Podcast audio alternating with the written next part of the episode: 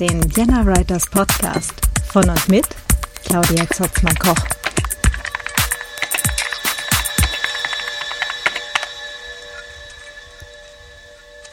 Hallo und herzlich willkommen zum Vienna Writers Podcast. Ja, ähm, das Thema, das uns äh, nach wie vor nicht in Ruhe lässt. Gibt es jetzt gleich noch ein, äh, eine lange Folge, habt ihr vor euch. ähm, aber gerade gleich mal vorweg. Wir haben am 15. April 2019 äh, gibt es noch mal eine Abstimmung im Rat. Ähm, das heißt, was auch immer bis dahin passiert, ähm, zwischen Daumen drücken und äh, tatsächlich äh, die Ratsmitglieder kontaktieren und den Menschen mitteilen, äh, dass es doch ein wichtiges Anliegen wäre, ähm, ist das breite Spektrum. Äh, ich plädiere für Letzteres. ähm, ja, also wir haben gerade noch eine, eine letzte, aller, allerletzte Chance, diese Urheberrechtsreform doch noch zu stoppen. Ähm, warum man das vielleicht machen möchte? Ähm, und falls alle Diskussionen, die bis jetzt äh, schon irgendwo stattgefunden haben, äh, euch noch nicht davon überzeugt haben sollten, folgt jetzt gleich ein langes Gespräch mit dem Wolfgang Tischer vom Literaturcafé.de, ähm, der das Ganze halt einmal aus der Sicht von Büchermenschen ähm, ja mal so schildert. Ne? Und äh, er hatte da einen langen Artikel geschrieben. Ähm, jetzt muss ich gerade hier live im Intro nachgucken, wie dieser Artikel hieß.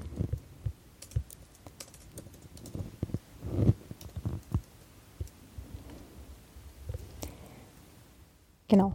EU-Urheberrechtsreform, acht negative Folgen, mit denen Autoren jetzt rechnen müssen. Genau, darum geht's jetzt gleich auch. Ähm, denn diese Reform mag jetzt vielleicht für den einen oder die andere Videoproduzentin vielleicht irgendwie hilfreich sein. Uns Autorinnen und Autoren hilft sie leider quasi gar nicht. Nun ja, ähm, dann ganz viel Spaß und äh, vielleicht doch noch die ein oder andere neue Info genau in diesem Gespräch. Dann ja. muss es passen. Wunderbar. Wollen wir? Wollen wir, dann fangen an. Na gut, dann fange ich hier heute an. Äh, herzlich willkommen. Ähm, hier sind äh, der Wolfgang Tischer. Hallo Wolfgang. Hallo Claudia, grüße dich. genau, und ich, Claudia Zotzmann-Koch. Ja. Genau, der Wolfgang Tischer von Literaturcafé.de. Ja. ich erwähne es mal noch.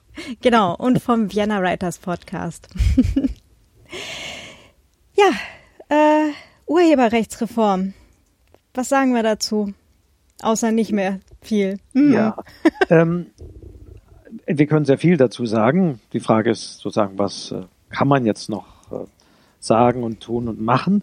Äh, auf jeden Fall spannend, was da passiert ist, fand ich auf mehreren Ebenen, das zu beobachten. Ich selbst äh, bin ja gar nicht so im Kern, ich sag mal, als Autor ähm, betroffen. Ich habe das Ganze ja auch äh, immer wieder verfolgt und drüber geschrieben, etliche Artikel drüber geschrieben, tatsächlich immer aus Sicht der Autorinnen und Autoren, denn Urheber gibt es ja viele in vielen Bereichen, aber naturgemäß literaturcafé.de war mein Fokus auch hauptsächlich auf den schreibenden Menschen und was bringt es denen. Mhm.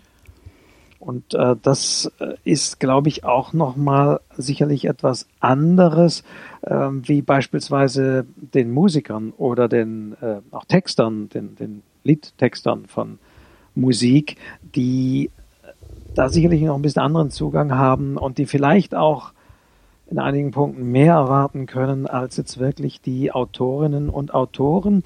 Und da war ich doch zum Teil auch erstaunt, wie wenig äh, von dort kam an, an Diskussionsbeiträgen, äh, was mich manchmal erstaunt hat. Aber ja, ich denke, wir werden darüber gleich noch äh, im Einzelnen sprechen.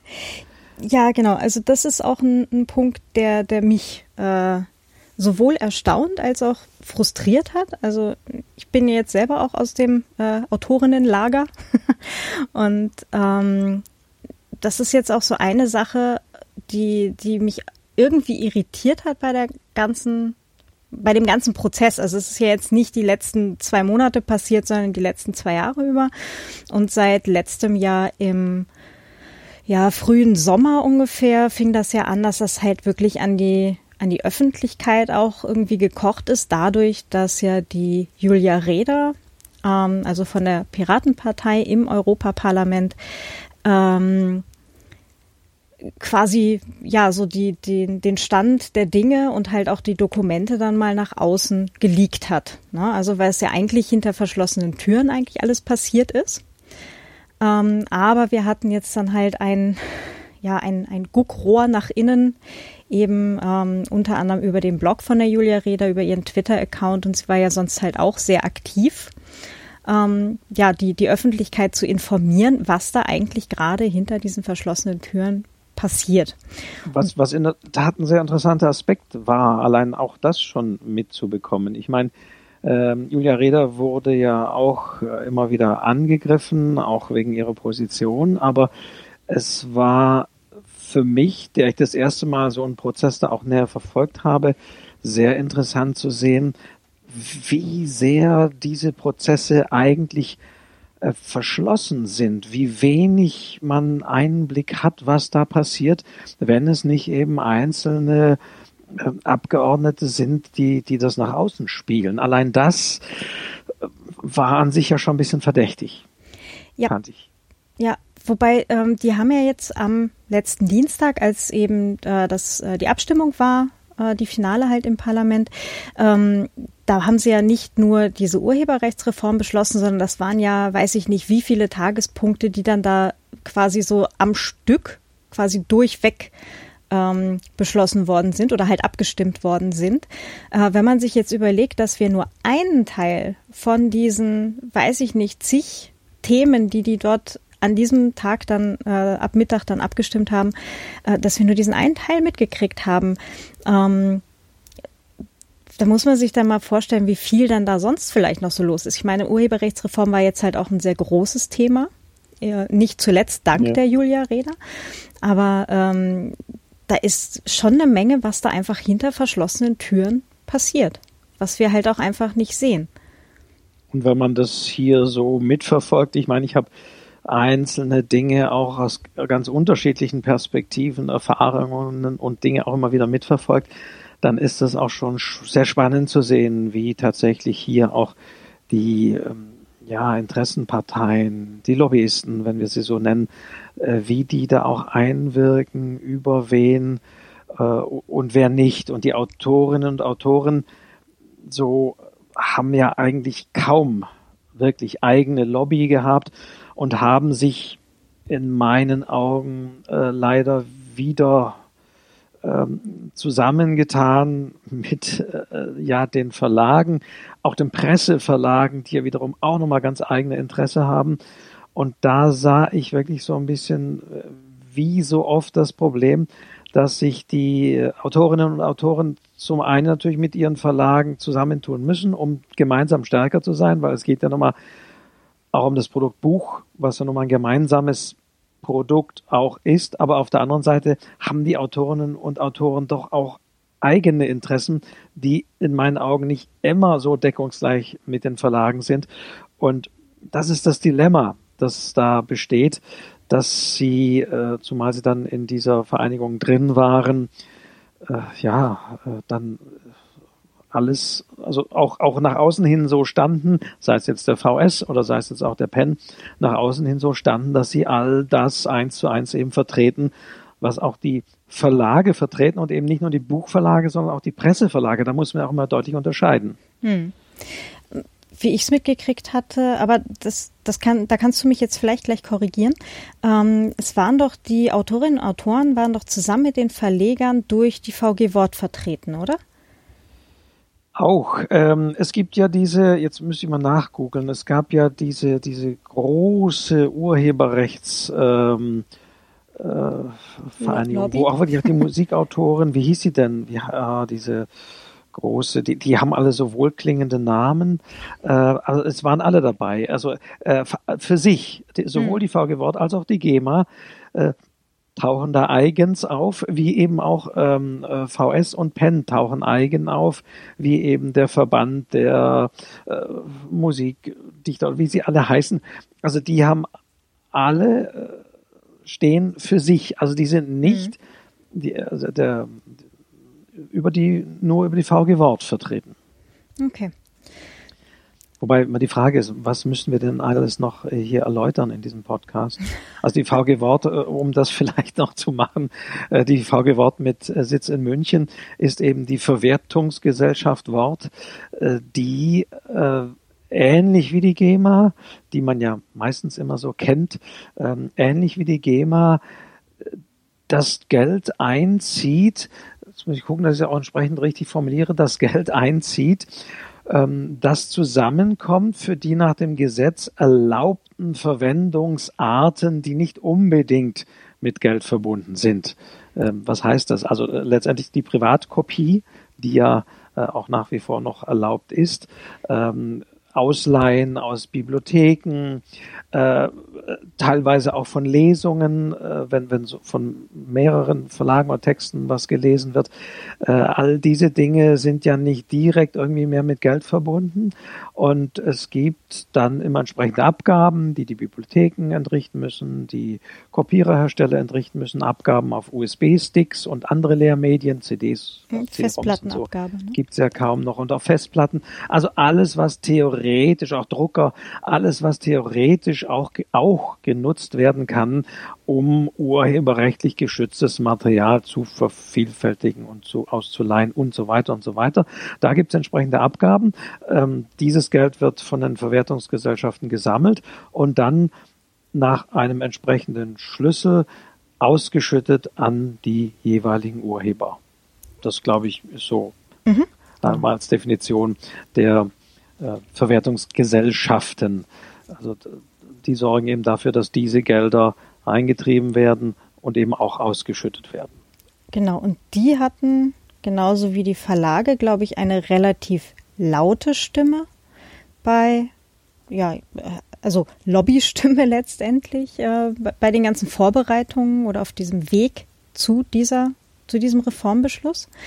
Ähm, wohingegen Autorinnen und Autoren irgendwie bei der ganzen Geschichte eigentlich quasi nicht aufgetaucht sind.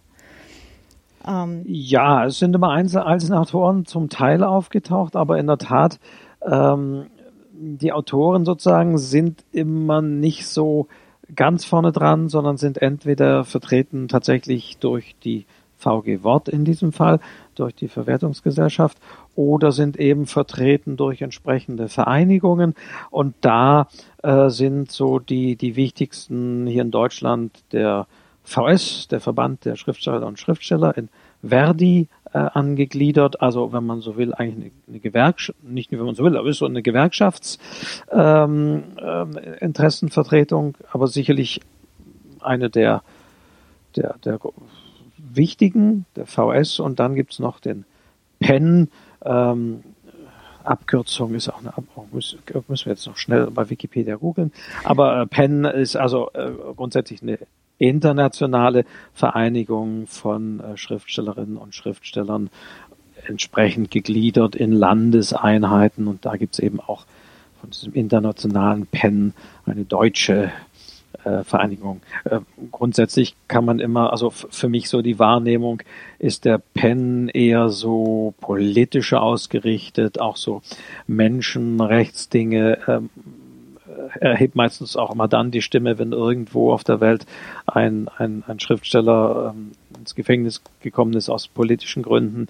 Also Penn eher, ich sag mal so, eher in dem Bereich, während der VS tatsächlich so auch die Vertretung ist, wenn es darum geht, äh, mit den Verlagen allgemein zum Beispiel einen Normvertrag auszuhandeln. Ähm, also hm. ja, eher eher im, im konkreteren äh, tun und, und machen. Ja. So, so meine Wahrnehmung. Ich weiß nicht, wie, wie, wie du, du, du das siehst. Bist du Mitglied bei einem dieser beiden? Nee, beim PEN wahrscheinlich nicht, aber mhm. beim PEN wird man immer nur Mitglied, wenn man eingeladen wird. Da kann man nicht einfach Mitglied werden, sondern da muss man immer ein so ein Fürsprecher, so dieses Lions Club-Prinzip. Ah, ja. ja, ich glaube, dazu war ich zu laut gegen diese Urheberrechtsreform, dass sie mich da jetzt noch einladen würden.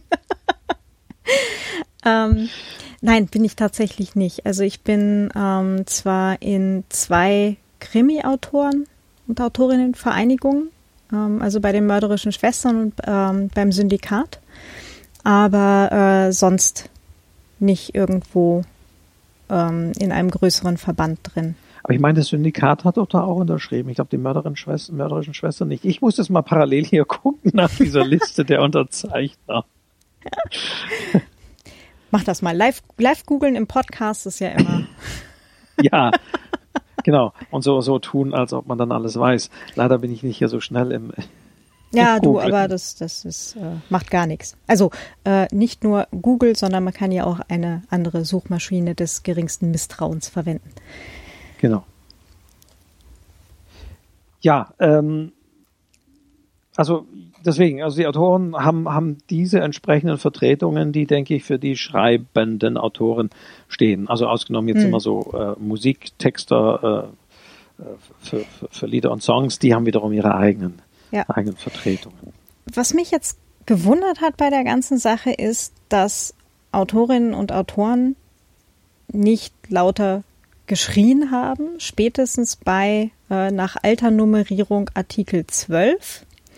Also, ähm, das, also ich fand ja, es waren drei kritische Artikel drin. Ähm, das war hier der, also in alter Zählweise Artikel 11 Leistungsschutzrecht, Artikel 12 Verlegerbeteiligung und Artikel 13 die Uploadfilter.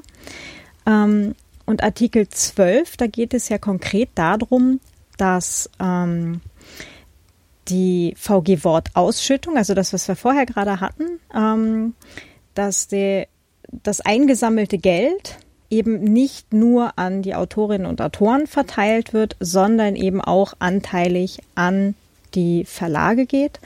Und da geht es dann konkret darum, dass ähm, einigen Autorinnen und Autoren, also die, die es jetzt vorher die Verleger noch nicht beteiligt haben, dass denen eben bis zu 50 Prozent der VG-Worteinnahmen pro, pro Jahr quasi wegfallen.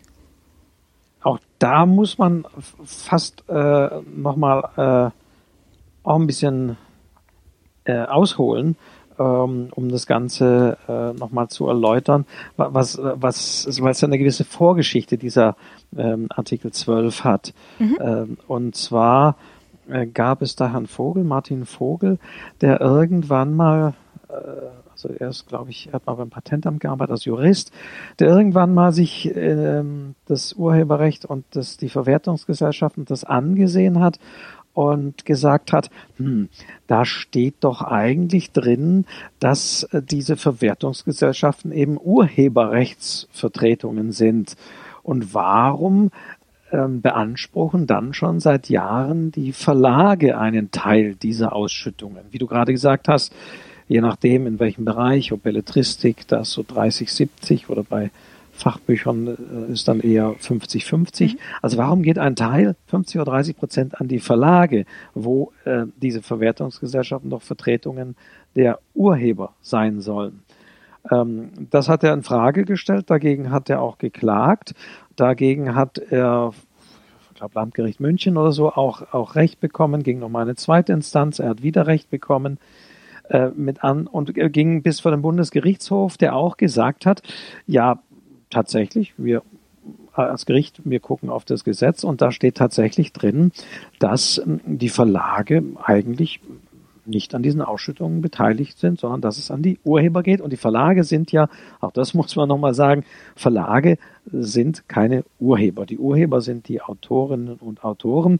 Ähm, die Verlage leisten sicherlich, da müssen wir auch nochmal drüber sprechen, schon einen Anteil natürlich, dass die Bücher äh, dann äh, gedruckt werden, dass äh, sie verbreitet werden, dass dafür geworben wird, dass ja, verschiedene Dinge passieren für diese Bücher, schon im Sinne der Autoren, aber sie sind nicht die Urheber. Die Urheber sind tatsächlich und bleiben nach deutschem Recht kann man ja auch das Urheberrecht nicht abtreten. Äh, sie bleiben also die, die, die, die Urheber, die die Bücher geschrieben haben, äh, die Verlage haben nur Nutzungsrechte äh, daran. Und so wurde eben gesagt, ja, tatsächlich, ähm, es ist so, die Verlage haben kein Anrecht darauf, Geld zu bekommen. Das war fast ein Desaster für viele Verlage, muss man wirklich sagen, weil seit jeher, kann man sagen, irgendwie seit den 50er Jahren ist es oder hat es sich tatsächlich so eingespielt, dass die Verlage entsprechende Gelder auch bekommen haben.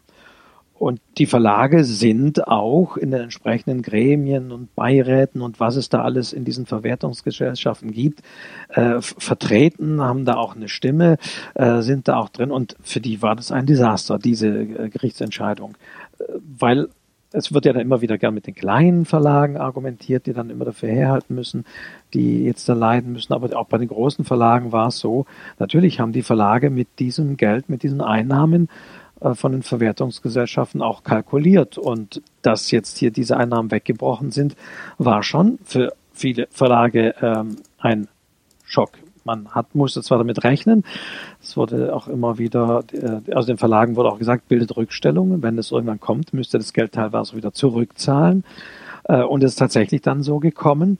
Und äh, ja, das gab dann harte Auseinandersetzungen. Es gab, einige haben gesagt, Battlebriefe dann von Verlagen an Autoren, so dass die Verlage gesagt haben, Mensch, wir machen diese Arbeit und um Gottes Willen, äh, tretet uns doch bitte freiwillig Geld ab. Ähm, und ähm, ja, auch da wurde hart gerungen. Es wurden nochmal die Verteilungsschlüssel entsprechend debattiert. Und danach war es tatsächlich so, es gab Autoren, die haben gesagt, ja, äh, wir stehen zu unseren Verlagen und wir, wenn man so will, zahlen denen freiwillig äh, eine Abgabe. Auch da gab es namhafte Vertreter, ähm, äh, Nina George beispielsweise, auf der anderen Seite gab es ebenso auch namhafte Autoren wie Julia Frank oder Tom Hillenbrand. Auf der anderen Seite, die wiederum gesagt haben, nee, ähm, das ist jetzt die Gerichtsentscheidung, das ist Geld, das uns zusteht. Also die Verlage sind zwar wichtig, machen eine gute Arbeit, aber das Geld, was hier von den Verwertungsgesellschaften kommt oder von, von der VG Wort, das äh, ist unser Geld. Mhm. Also in beiden Lagern gab es entsprechende äh, Leute, dafür und dagegen waren. Es war aber dann seit 2017 sozusagen wirklich auf freiwilliger Basis, dass man etwas abtreten konnte. Die Verlage haben sich das natürlich vertraglich dann wiederum festhalten lassen, dass das freiwillig ist.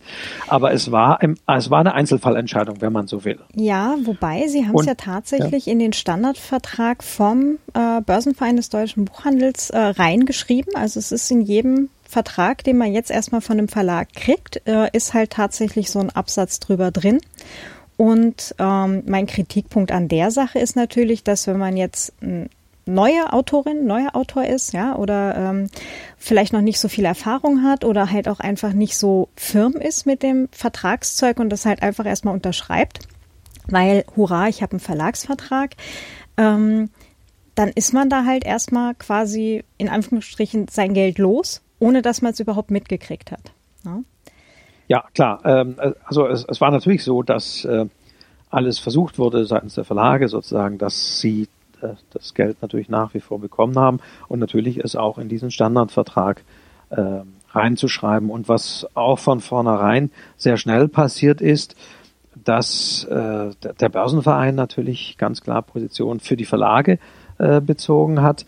Äh, der Börsenverein des deutschen Buchhandels ist ja die Vertretung äh, der Buchhändler, der Verlage und noch der, der Zwischenbuchhändler, aber nicht der Autoren.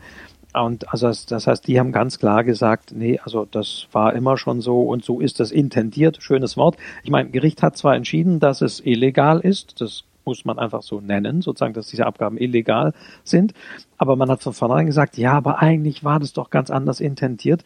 Und Heiko Maas, seines Zeitens ja noch ähm, Justizminister, hat auch sofort signalisiert, dass ähm, man von seitens der Großen Koalition gewillt ist, diesen äh, Passus entsprechend zu ändern, dass eben die Verlage auch wirklich wieder gesetzlich einen Anspruch darauf haben, dass also das, was jetzt illegal ist, durch eine Gesetzesänderung wieder legal wird kann man jetzt davon halten, was man will. Aber so wurde das von Anfang an, also sehr schnell auch von der Politik signalisiert.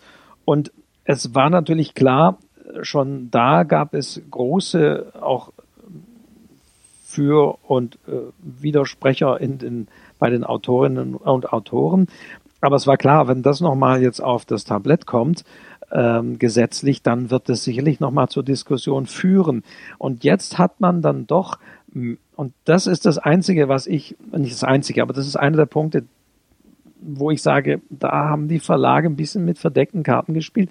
Also sie haben jetzt natürlich diesen Artikel 12, wir bleiben mal bei dieser alten Zählung, mhm. diesen Artikel 12, dem äh, in diese EU-Richtlinie rein diktiert, äh, dass ähm, also wenn ein Verlag, äh, wenn ein Autor dem Verlag Rechte abtritt, Nutzungsrechte, dann hat der Verlag auch Anspruch darauf, beteiligt zu werden.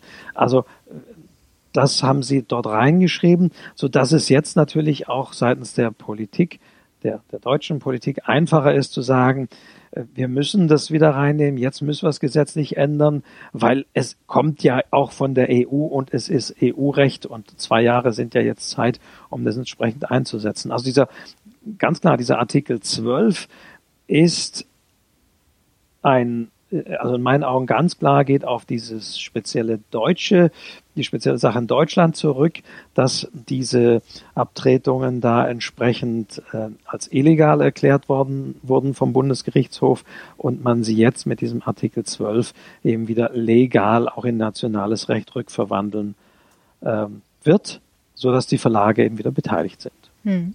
Aber es gab ja zum selben Thema nicht nur ein Bundesgerichtshof-Urteil, sondern sogar, wenn ich mich recht erinnere, ein EuGH-Urteil auch. Also es gab ja auch noch mal von es auf EU-Ebene quasi dasselbe Thema, dass eben äh, Verlegerbeteiligung so nicht rechtens ist.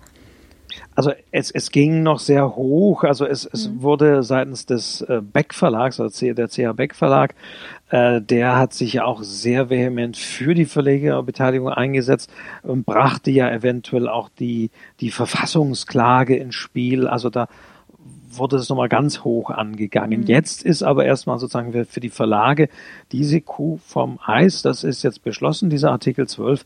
Das heißt, jetzt wird also äh, definitiv diese Verlegerbeteiligung Beteiligung erstmalig auch äh, gesetzlich verankert werden.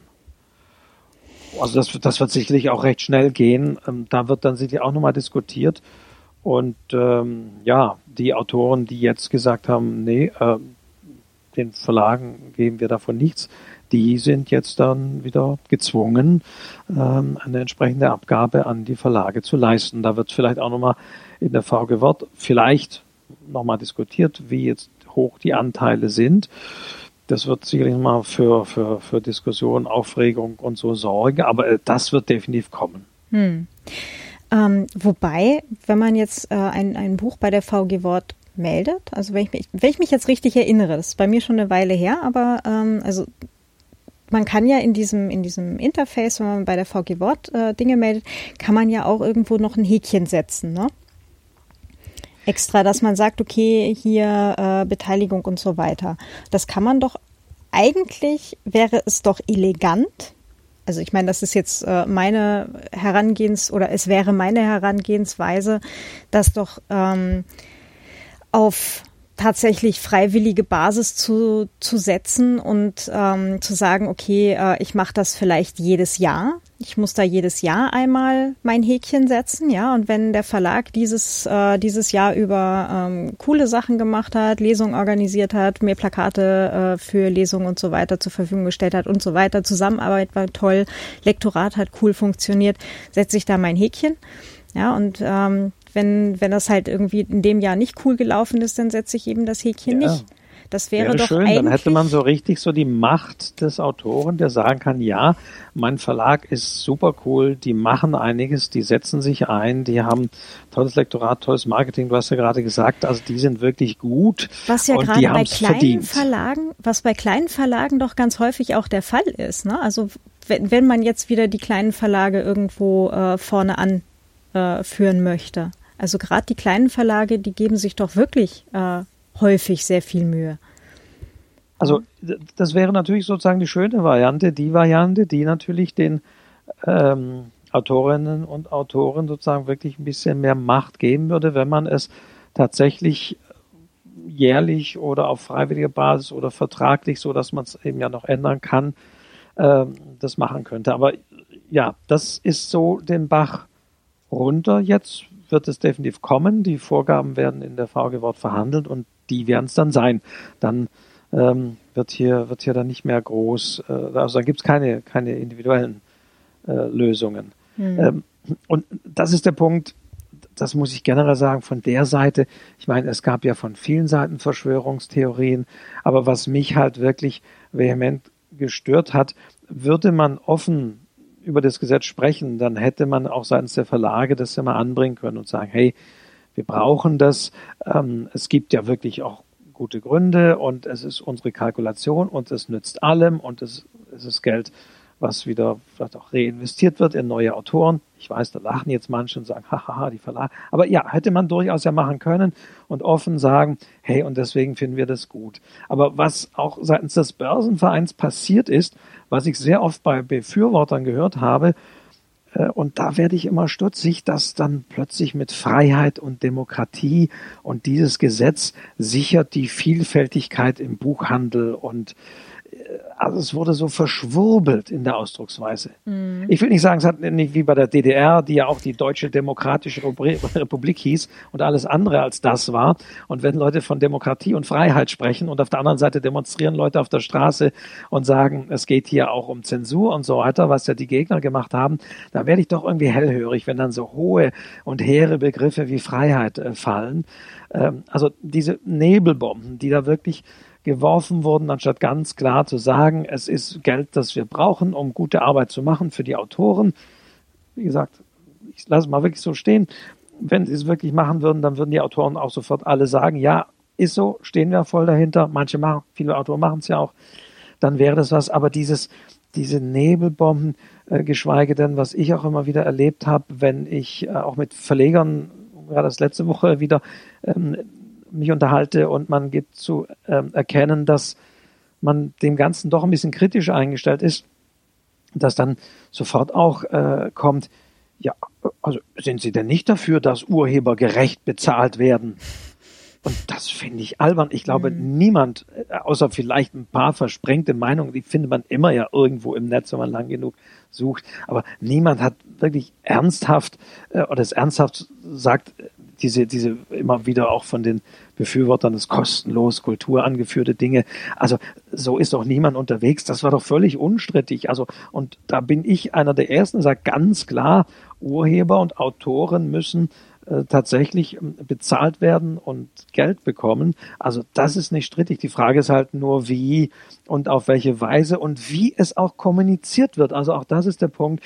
Und das habe ich vermisst, dass hier dieser Artikel 12 doch versucht wird, so schnell nochmal unterzubringen, äh, ohne genau zu sagen, warum und ohne mit den Autoren groß in die Diskussion einzusteigen, sondern mit Begriffen, ja, es sichert die Freiheit und Demokratie und ist für den vielfältigen Buchhandel, also mit solchen blümeranten, nichtssagenden Phrasen zum Teil auch.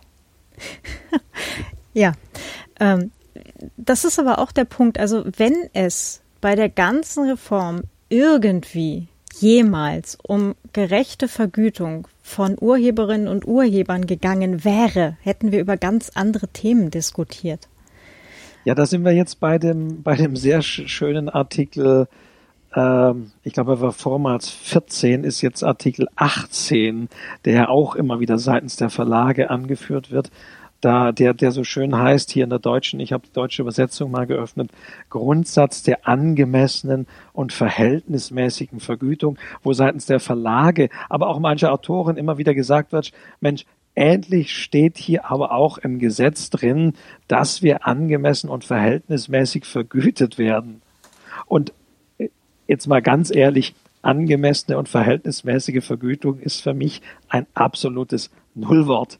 Also es ist so eine Blümerante. Also wenn jetzt Verlage allen Ernstes sagen, und Herr Skipis hat es mir gegenüber per Twitter auch gemacht, also Herr Skipis, ähm, Geschäftsführer des, des Börsenvereins, hat wirklich gesagt, ja, aber da steht jetzt auch drin hier der Artikel 14 nach Alter hier, dass endlich auch mal Autoren angemessen und verhältnismäßig vergütet werden. Aber da muss ich sagen, sprecht mal mit den Übersetzern, die hatten vor Jahren ja das gleiche Problem. Da hieß es auch so wunderschön, jetzt müssen endlich Übersetzer auch tatsächlich angemessen vergütet werden. Und man muss ja mal fragen, ob sie jetzt wirklich angemessen vergütet werden. Also was nun angemessen ist und was verhältnismäßig ist, ist ja so ein großer, dehnbarer Begriff, dass für mich gerade dieser Artikel 14, äh, der eben dieses zum Ausdruck bringt, auch so ein, so ein, so ein Proforma, der, der ist wirklich so, so, so, so ein Nichtigkeitsartikel. Lass es mich doch lächerlich nennen. also das ist, ähm, ich habe das ja an, an anderer Stelle auch schon ein paar Mal gesagt, wenn von einem Buch, das im Laden 12,90 Euro kostet, bei der Autorin 80 Cent ankommen, dann ist das schon gut. Ja, es gibt. Dann ist es angemessen und verhältnismäßig. Mehr hast du dann nicht verdient. Genau, offensichtlich. Und äh, das Problem an der Sache ist, diese 80 Cent, wenn es jetzt halt ein Kinderbuch ist, ja, eine andere Autorin, ähm, die teilt sich diese 80 Cent auch noch mit der Illustratorin, ja. Da kriegt sie dann pro verkauftem Buch, äh, was im Laden eben ungefähr 13, 14 Euro kostet, kriegt sie dann 40 Cent, ja.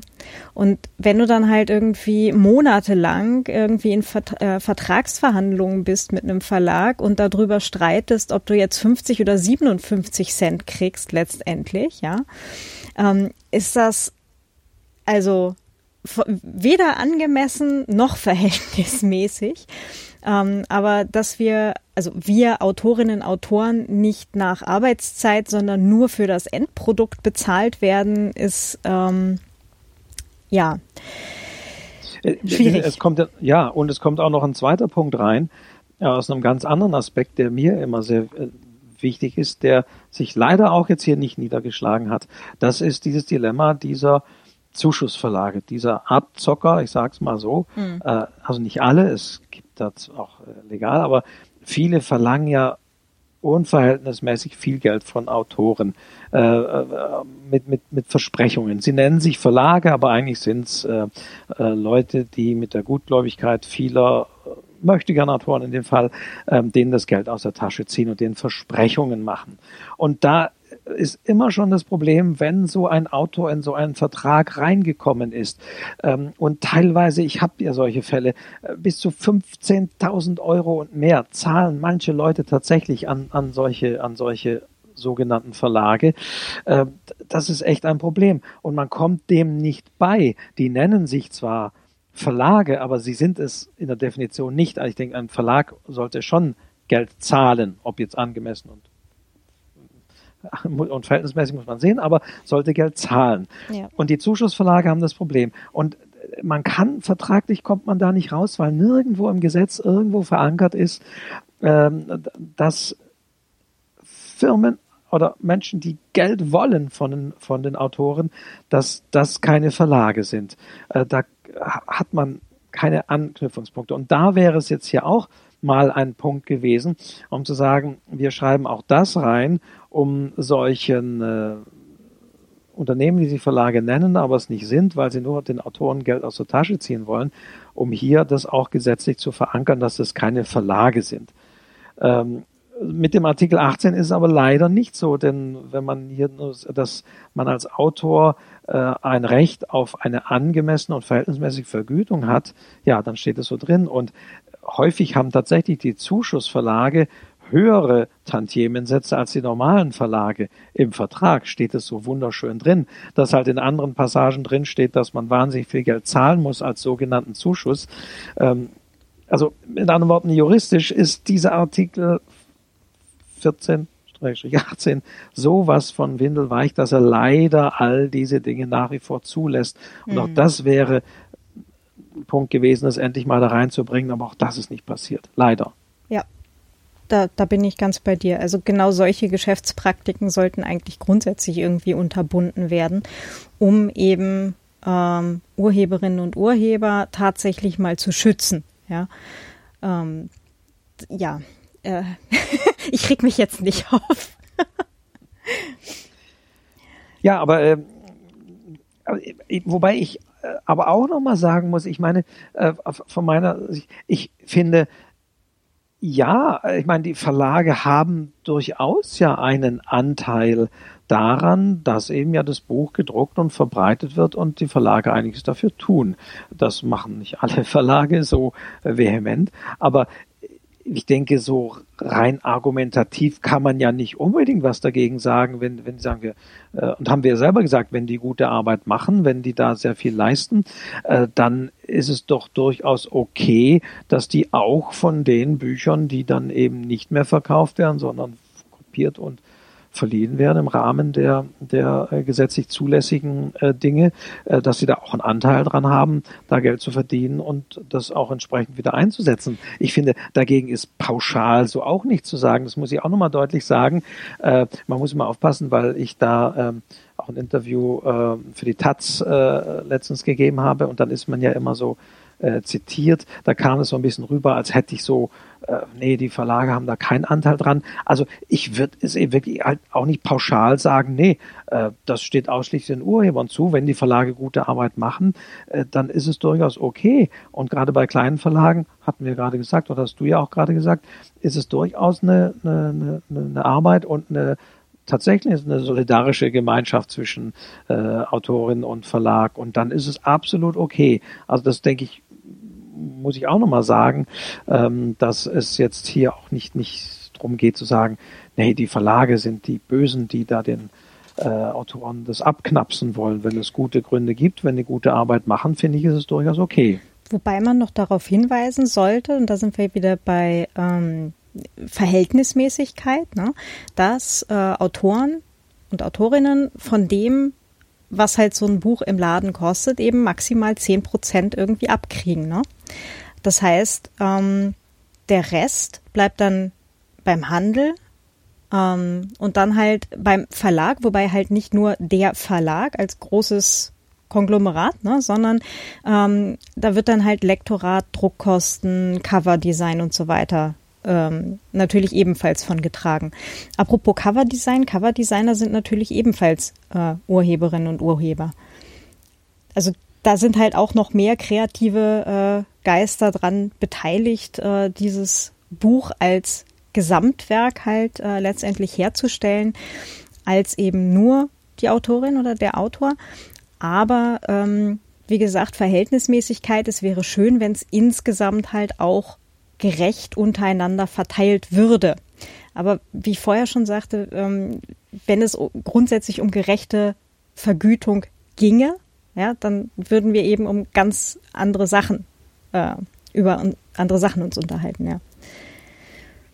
Also ja, es ist wirklich dieser Punkt und wäre wären eben auch alle Autoren zufrieden, dann hätte es auch die Diskussion damals nicht so gegeben, ähm, ja, natürlich. Ob die Verlage nur beteiligt werden. Also daran sieht man eben ja, das generelle Problem, dass nicht alle so zufrieden sind und wenn das halt dann wieder eine pauschale Abgabe wird, ähnlich äh, wie es ja mit der Rundfunkabgabe oder sonst wie ist, dann rumort es halt bei vielen, die das dann doch hinterfragen. Hm, also ja. in meinem Fall hat der Verlag aber nichts getan, äh, musste ich mich selber darum kümmern, muss ich selber äh, Lesungen organisieren, musste ich selber äh, für mich äh, via Social Media Werbung machen. Da hat der Verlag nichts gemacht und und und. Ähm, das ist ja jetzt noch der weitere Punkt. Ich meine, du hast jetzt die äh, an, also Coverdesigner äh, erwähnt, aber wir reden jetzt tatsächlich auch nur von den Autorinnen und Autoren, die in der VG Wort vertreten sind, die jetzt die auch die Fürsprecherin werden wird, auch bei der Verhandlung jetzt mit den Portalen. Aber was ist mit diesen vielen Leuten, die schreiben und eben nicht bei der VG Wort sind oder nicht sein wollen und nicht sein können, wenn ich nun mal über Amazon meine Texte mhm. als E-Book veröffentliche, weil es für mich die schnellste und bequemste Art und Weise ist, die kann ich nun mal leider nicht bei der VG Wort melden. Die werden da nicht abgerechnet. Also es gibt, wir sind ja alle irgendwie Autoren. Jeder, jeder Blogger, ähm, der äh, entsprechend einen fundierteren, ausgefeilteren Beitrag, der eine entsprechende Schöpfungshöhe hat, schreibt, ist ja Texturheber und auch dieser Text ist dann entsprechend urheberrechtlich geschützt. Und all das, das ist ja das, was man diesem, dieser Urheberrechtsreform eben auch zuschreiben muss.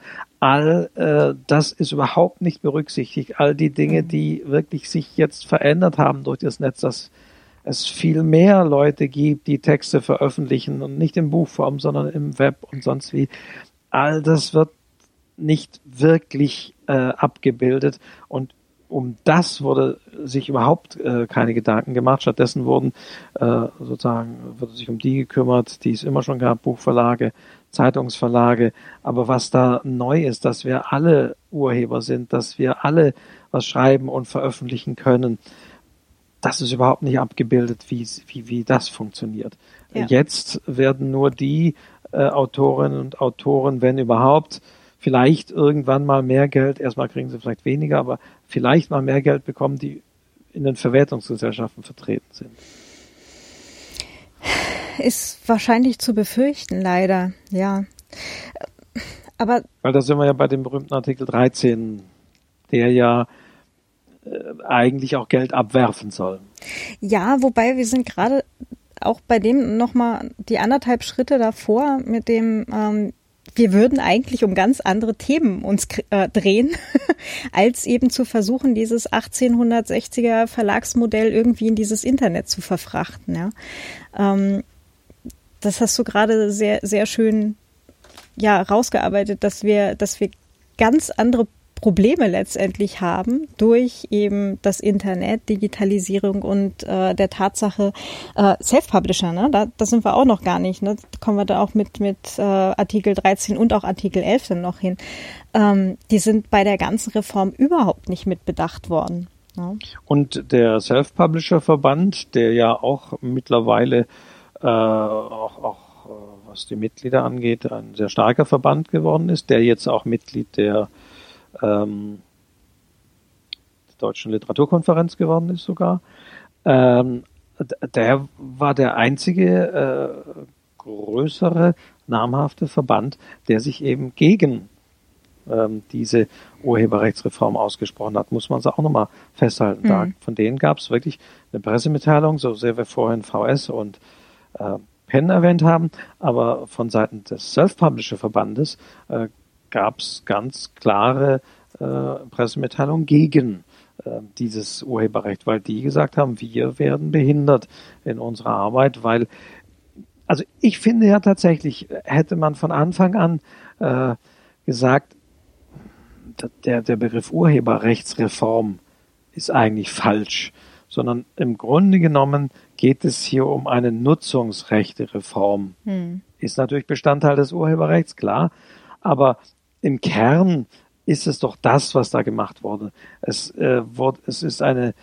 Reform, wobei das klingt ja fast schon zu fortschrittlich, aber es wurden Nutzungsrechte eigentlich nochmal anders verteilt, äh, beziehungsweise anders im Sinne an die Buch- und an die Zeitungsverlage. Das ist das eigentlich, was im Kern passiert ist. Eigentlich, für mich persönlich ist dieses Urheberrechtsreform fast schon ein bisschen, da fängt schon ein bisschen der Euphemismus äh, an für mich. hm. Ganz bei dir. Es war übrigens auch der Journalistenverband, der übrigens auch sehr laut geschrien hat. Äh, allerdings erst bei der zweiten oder dritten Überarbeitung, wo es dann plötzlich hieß, ähm, die ganzen Vergütungen ähm, kommen übrigens nur freien Journalisten und nicht den fix Angestellten zugute. Genau, also ja, da, ja, und umgekehrt haben die Freischreiber, äh, also der Verband, ich sag mal so pauschal der, der freien äh, Mitarbeiterredaktion sich auch eben vehement dagegen ausgesprochen, mhm. weil ich meine, ähm, bei Buchverlagen, da ist es ja noch äh, ja relativ fair. Ich meine, da gibt es ja zumindest diese laufenden Einnahmen, aber es ist ja dann ganz äh, schlimm, wenn man in den Zeitungsbereich reingeht, äh, dass dann hier die freien Mitarbeiter eben ihre Total Buyout-Verträge unterschreiben und sämtliche Rechte an die Zeitungsverlage abtreten, was jetzt mit dem Artikel passiert, ob auch weiterverkauft wird oder, oder sonst wie genutzt wird, online und so weiter, die also alles abtreten. Also da wird's ja dann, da wird's ja dann wirklich äh, knallhart. Das ist ja zum Glück bei Buchautoren äh, also wüsste ich jetzt nicht, aber da ist es in der Regel nicht so. Also das heißt, als Buchautor profitiert man immer ja auch laufend von von Einnahmen und Verkäufen. Da ist es also mag auch, es gibt auch so Fälle, dass ich einmalig äh, Geld kriege, aber ansonsten geht es ja schon drum, dass ich da auch regelmäßig weiterhin Geld kriege. Hm, genau. Wobei halt die Peakzeit für ein Buch normalerweise quasi direkt nach Veröffentlichung ist und dann ähm, plätschert es dann halt so leicht hinterher. Ne? Also da ist es dann halt so die Sache, da braucht man dann schon mehrere Bücher draußen, dass sich das dann halt irgendwie läppert. Na, ja, also ja, Buch, von, Buch von einem schnell, Buch. Äh, unter anderem, also ja, gerade im Belletristik-Bereich schnell durch. Also ja. im nächsten halben Jahr kommen schon wieder die nächsten. Ja. Genau. genau. Also bei, bei Sachbüchern kann das halt nochmal anders sein, aber auch Sachbuchthemen, ähm, das, das Fähnchen dreht sich ja immer so schnell mittlerweile, was gerade ein In-Thema ist und was nicht. Naja. Ja, du wolltest eigentlich gerade Richtung Artikel 13 kommen. Sollen wir uns den mal vornehmen?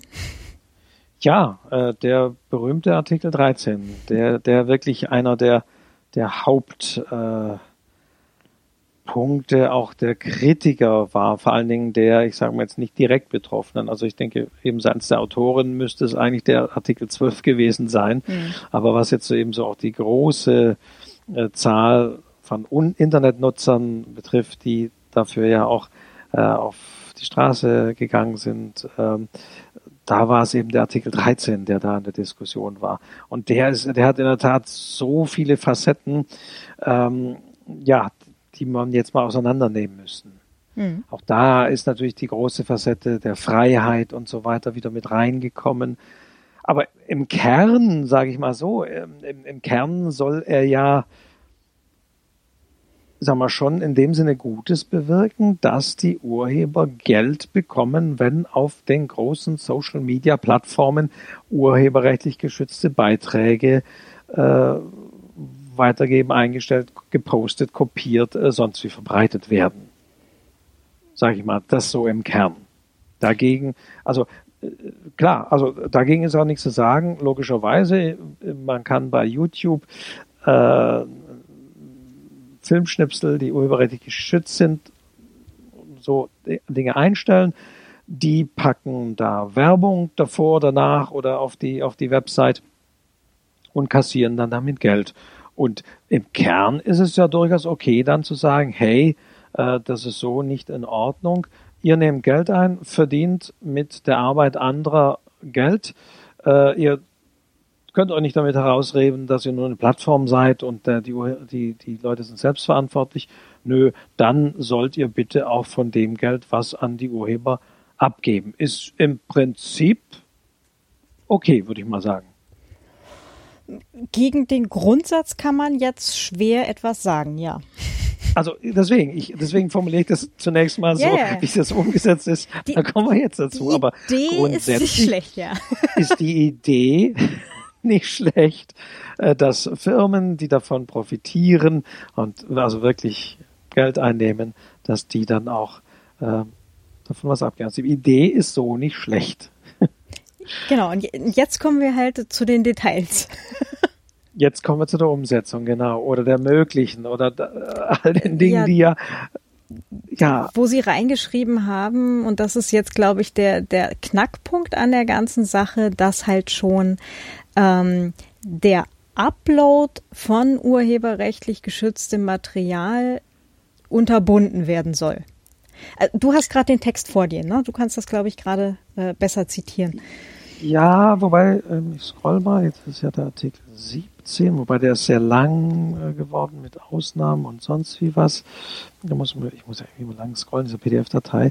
Äh, wobei äh, lass mich, da ist er, der Artikel 17, Nutzung geschützter Inhalte durch Diensteanbieter für das Teilen von Online-Inhalten. Das heißt dieses Ding hier in der deutschen Übersetzung. Äh, wobei ich muss immer sagen, ja, äh, Upload ist eine Sache. Es fängt ja, finde ich, schon damit an, und das muss man durchaus auch diskutieren, dass jetzt die Plattformen von vornherein haften, wenn dort urheberrechtlich geschütztes Material bereitsteht. Das ist ja auch eine Umkehrung von all dem, was sonst äh, der Fall ist. Bislang äh, gab es die Störerhaftung. Da war es ja immer so, dass die Plattform erst dann auch juristisch belangt werden konnte, wenn sie davon wusste, dass auf ihrer Plattform urheberrechtlich geschütztes Material steht und eben nichts dagegen unternommen hat, dass das da wegkommt, gelöscht wird oder sonst wie. Mhm, genau. Also, Notice das ist ja genau, äh, also genau Notice und Takedown. Das heißt, wenn man denen gesagt hat, hey, da ist ein, ich sage jetzt mal wirklich ein Gedicht von mir und das äh, ist habe ich geschrieben und das teilt da jemand und äh, das möchte ich nicht, dann musste die Plattform das runternehmen. Genau, also das war bis jetzt auch schon illegal, ne? aber halt eben genau. mit Notice and Takedown, also in dem Moment, wo davon äh, wo die Plattform davon in Kenntnis gesetzt wurde, dann musste sie halt handeln und nicht. Und natürlich äh, ist es oder war es, äh, ist es halt immer natürlich ein Problem, wenn man jetzt aber dem nachgehen will, der dieses Gedicht da hochgestellt hat, ohne dass er die Erlaubnis dazu hatte, wer war das und äh, anhand der IP-Adresse äh, oder sonst wie musste man dem nachgehen, konnte man auch nur, wenn man entsprechende gerichtliche oder staatsanwaltschaftliche Verfügungen hatte. Ähm, das ist nochmal, nochmal ein ganz anderer Punkt, den dann zu ermitteln, wobei das wird jetzt, also, weil der hat ja sozusagen diese illegale Handlung begangen und hat es da hochgeladen. Und diese Haftung wurde jetzt oder, oder wird durch diese Richtlinie äh, dann tatsächlich umgedreht. Das heißt, von Anfang an kann die Plattform in die Haftung genommen werden und was wäre auch zur Strafzahlung oder sonst wie. Theoretisch könnte sie kommen, ähm, wenn das Ding da hochgestellt ist. Ganz egal, wer das hochgestellt hat oder sonst wie. Die Plattform ist jetzt haftbar. Auch sozusagen, wenn man so will, wenn sie nichts davon weiß. In dem Moment, wo das einfach schon da ist, ist die Plattform jetzt haftbar. Mhm. Ja, also und da, da könnte man, also wir sind jetzt keine Juristen, das müssen wir mal sagen, aber ich finde, ja, da könnte man aber auch schon mal diskutieren, ähm, ob, ob, ob allein dieser Punkt schon, schon okay ist, weil auch das wird ja jetzt von vielen immer als große Erleichterung für die Nutzer. Man, die spielen ja kaum eine Rolle, die, die Nutzer. Für die hat sich ja durch diese, ähm, diese vergibt sich die Reform ja keine Verbesserung. Wenn, dann wird immer das zitiert, dass die Nutzer jetzt diese Sicherheit haben, dass niemand kommen kann und sagen kann, was weiß ich hier, ich habe die Rechte, du hast es hochgeladen und du zahlst jetzt, dass die Nutzer da raus sind und jetzt die Plattform haftet. Da muss man zweite, manche Juristen sagen, das sei noch gar nicht mal so klar, inwieweit die Plattform auch wieder intern gegen den Nutzer vorgehen kann und sich das Geld zurückholen kann. Ähm, aber auf der anderen Seite, ja, ist es tatsächlich, äh, das, ist es okay, ähm, also wir wollen ja alle das Bewusstsein, jeder Urheber möchte ja das Bewusstsein, dass andere äh, die geistige Arbeit tatsächlich schätzen und dass ähm, es eigentlich nicht okay ist, gegen die Erlaubnis von jemandem äh, urheberrechtlich geschütztes Material zu verbreiten. Ist es dann jetzt okay, wenn man sagt, jetzt darfst du es machen, denn du haftest nicht dafür, sondern die Plattform, auf der du das gemacht hast. Allein das, finde ich, ist im Sinne der urheberrechtlichen Erziehung der Nutzer äh, eigentlich kontraproduktiv. Denn die sagen jetzt, oh ja, jetzt darf ich das ja hochladen, jetzt ist es ja erlaubt, jetzt kann ich so ein Gedicht von jemandem, egal ob der das will oder nicht, da hochladen, äh, weil, weil die Plattform äh, haftet ja. Hm. Ähm, also ganz no kurz notabene, äh, hochladen ist auch schon einfach nur Text posten. Ja, also wir reden jetzt hier nicht zwingend von jemand lädt ein Video hoch oder jemand lädt ein Musikstück hoch oder was auch immer oder ein PDF mit Text, sondern alleine ein Textposting kann ja bereits urheberrechtlich geschütztes Material enthalten. Auch wenn ich von einem Blog äh, zwei genau. Absätze genau. rauskopiere, dann ähm, ist es nicht unbedingt, äh, was ja viele immer glauben, dass dann um das Zitatrecht fällt, sondern auch dann kann das auch schon in dem Sinne eine äh, illegale Handlung sein, äh, weil sie gegen urheberrechtliche Dinge verstößt, ja. Genau. Ja, nee, ähm, also das also, ist. Ja, aber da, da fängt es, wie gesagt, allein dieser Punkt. Ja, ja, ganz bei dir. Aber dass eben jetzt dann halt die Plattformen grundsätzlich mal haftbar sind, also, Nur ne, ist es, also von, so von Minute null, ja, ähm, das ist jetzt dann halt äh, auch der Punkt, wo es schwierig wird, weil die werden jetzt natürlich zusehen, ähm, wie sie halt mit solchem Material überhaupt umgehen. Ja. ja. Genau. Und äh, ja, jetzt äh, ist eben dieser Artikel 17, Klammer auf, Format 13, Klammer zu, ja, der da eben steht, dass ein Dienstanbieter für das Teilen von Online-Inhalten eine Handlung der öffentlichen Wiedergabe oder eine Handlung der öffentlichen Zugänglichmachung die Zwecke dieser Richtlinie vornimmt, wenn er der Öffentlichkeit Zugang zu von seinen Nutzern hochgeladenen urheberrechtlich geschützten Werken oder sonstigen Schutzgegenständen verschafft. Uff. Okay. Mhm. Zwischenfrage. Inwiefern ist denn ein Facebook-Posting tatsächlich öffentlicher Inhalt, weil es sich ja tatsächlich nach wie vor um eine gated Community handelt, äh, die halt gar nicht öffentlich verfügbar ist, im Sinne von, dass jeder und jede äh, da einfach so drauf zugreifen kann, wie zum Beispiel bei dir im Literaturcafé oder bei mir im Blog. Aber, genau, und genau da wird es problematisch, da wird es vor allen Dingen auch für Textinhalte problematisch. Ähm, denn wir ja. müssen ja auch sagen, ähm, dass es diese erwähnten Filter ja schon gibt, äh, dass die, was jetzt Musik äh, angeht und Filme, sofern äh, die Urheber entsprechende Positivbeispiele dort hinterlegt haben, es einigermaßen gut funktioniert und es ja sogar, was die Musik angeht, mit der GEMA auch schon entsprechende Vereinbarungen gibt, nach zähen Verhandlungen, äh, dass da funktioniert zum Teilen. Aber ja, wie ist es mit Text? Ähm, und vollkommen richtig, wie du sagst, was ist, wenn ich mein Facebook-Profil ähm, nur meinen äh, ja, Freund oder vielleicht in meinem erweiterten Umfeld zugänglich mache, aber kein offenes, äh, das, das nicht offen für alle mache. Und was ist mit denen, die wiederum ihr Facebook-Profil offen für alle gemacht haben und zwei Millionen Follower haben ähm, oder Fans haben? Ähm, was ist mit denen? Wie wird, wie, wie wird all das unterschieden? Hm. Und wie wird erkannt, dass das hier zwei Artikel aus einem Blogpost sind oder ob es jetzt ein Gedicht ist aus einem Buch und, und, und. Ja. Genau. Also die Verlage müssen ja, müssen ja und machen es ja interessanterweise auch schon. Also da muss man ja auch sehen, Google hat ja da auch schon vorab ein, ein, ein, ein Dienste, ein Angebot Imperium geschaffen, in dem die Verlage ja teilweise ihre Bücher schon an Google Books liefern.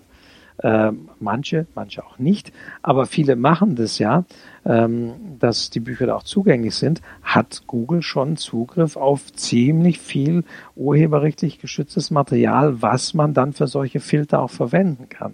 Aber es ist nur ein ganz kleiner Teil. Aber es zeigt für mich, dass Google könnte sehr clever auch schon solche Dienste wieder verbinden, ähm, um entsprechende Dienste anzubieten. Aber aber trotzdem, wer, wer kontrolliert all dieses? Nach welchen Maßstäben will man da messen? Bei, also da ist es ja fast bei YouTube einfach. Die Videos sind größer, klar, ich kann ein Video auch nur, nur privat und so, aber das, äh, es geht um die Videos, die sind öffentlich zugänglich, da kann, die kann auch jeder sehen, da stehen die Klickzahlen drunter. Ähm, da ist es fast sozusagen relativ gut messbar. Aber was ist mit Texten, wo kommen die her, was ist da noch erlaubt, was fällt in einem Facebook-Post tatsächlich unter das Zitatrecht, indem ich mit einem Zitat meine eigene Meinung deutlich mache oder erläutere, dann wird es ja unter das Zitatrecht fallen. Das ist ja erlaubt sogar auch, äh, diese Ausnahmen sind ja drin, aber ähm, und auf, an welche Gruppe richte ich mich an? Eine kleine Gruppe, von, an meine Freunde und Familie. Ich habe nur 30 äh, äh, Freunde hier auf Facebook oder habe ich wirklich einen Riesenkanal und poste das an so und so viel äh, Tausende oder gar Millionen Leute. Also bei Texten ist ich weiß nicht, wie man das fassen wird, wenn, und so müsste es ja passieren, so heißt es ja jetzt in dem Artikel 17, dass der Rechteinhaber auch diese Rechte dann einholen muss. Und das wird er eben von den entsprechenden äh, Verwertungsgesellschaften. Wie, wie wird das verhandelt? Kann das überhaupt? Über welchen Zeitraum wird das verhandelt, wenn es darum geht, dass was manche ja verhindern wollen, dass es keine Filter geben soll angeblich, dass also wirklich hier äh, Lizenzzahlungen erfolgen. Und auf, auf welcher Basis? Wie hoch ist der Anteil? Welcher Post? Also ich, ich sehe gerade, was Texte angeht, das äh, fast, also wenn da nicht, nicht Facebook aus, aus gut Dünken oder schlechtem Gewissen oder sonst wie sagt, ja, okay, äh, ihr kriegt so und so viel äh, Einnahmen als, als, als, als Zahlung an die Urheber äh, von, von unserem Umsatz. Also wenn sie das nicht tun, dann sehe ich jetzt verhandlungsmäßig kaum an. Aber es weiß ja auch keiner. Die VG war, niemand, es gibt keine Zahlen. Frag mal bei der VG Wort bitte an, wie hoch ist der Anteil von urheberrechtlich geschützten der, äh, Texten auf Facebook? Das würde mich mal Viel interessieren. Wer kann, wer kann das sagen? Und was ist da öffentlich? Und was ist da eine öffentliche, zu, äh, öffentliche Zugänglichmachung? Also, ja, boah, das, mm. das, das sehe ich, boah, schwierig. Also es gibt es gibt da ja auch schon schon die Ansätze halt, ne, was wie das jetzt dann halt im Bereich äh, Musik und so weiter läuft, eben über ähm, über GEMA halt mit Veranstaltungen und so weiter zum Thema öffentliche Zugänglichmachung und so. Ähm, aber bei Text, ähm, nee, ich sehe da dieselben Probleme kommen, weil ähm, du musst ja, und da kommt ja jetzt dann eben auch das, das große Schlagwort der ganzen, ähm, der ganzen Urheberrechtsdebatte äh, oder zumindest dieser, dieser Reformdebatte. Ähm, The Themenbereich Uploadfilter. Ne? Wie willst du als Plattform überhaupt kontrollieren, was jetzt gerade alles bei dir gepostet wird? Ich sage jetzt absichtlich gepostet und, und nicht hochgeladen, weil es das halt eben einfach im Bereich Text auch nicht trifft. Na, oder ja. was machst du, wenn jemand ein Foto von einer Buchseite postet? Ja, da muss erstmal das Foto analysiert werden. Ist da Text drin? Da muss eine OCR drüber laufen, also Texterkennung drüber laufen lassen, dann rausfinden, welcher Text ist das überhaupt und so weiter und so fort. Ja, ich meine, also, oder was ist mit, wenn jemand äh, mein, mein Text nimmt und den vertont äh, und, und da einspricht und den hochlädt. Mhm. Oder ein, ein wunderschönes animiertes Gift draus macht und noch ein Katzenbild dazu setzt und so mein Gedicht, mein Katzengedicht nimmt, äh, von dem ich der Urheber bin. Ja. Ja, genau. Wie wird das alles erkannt?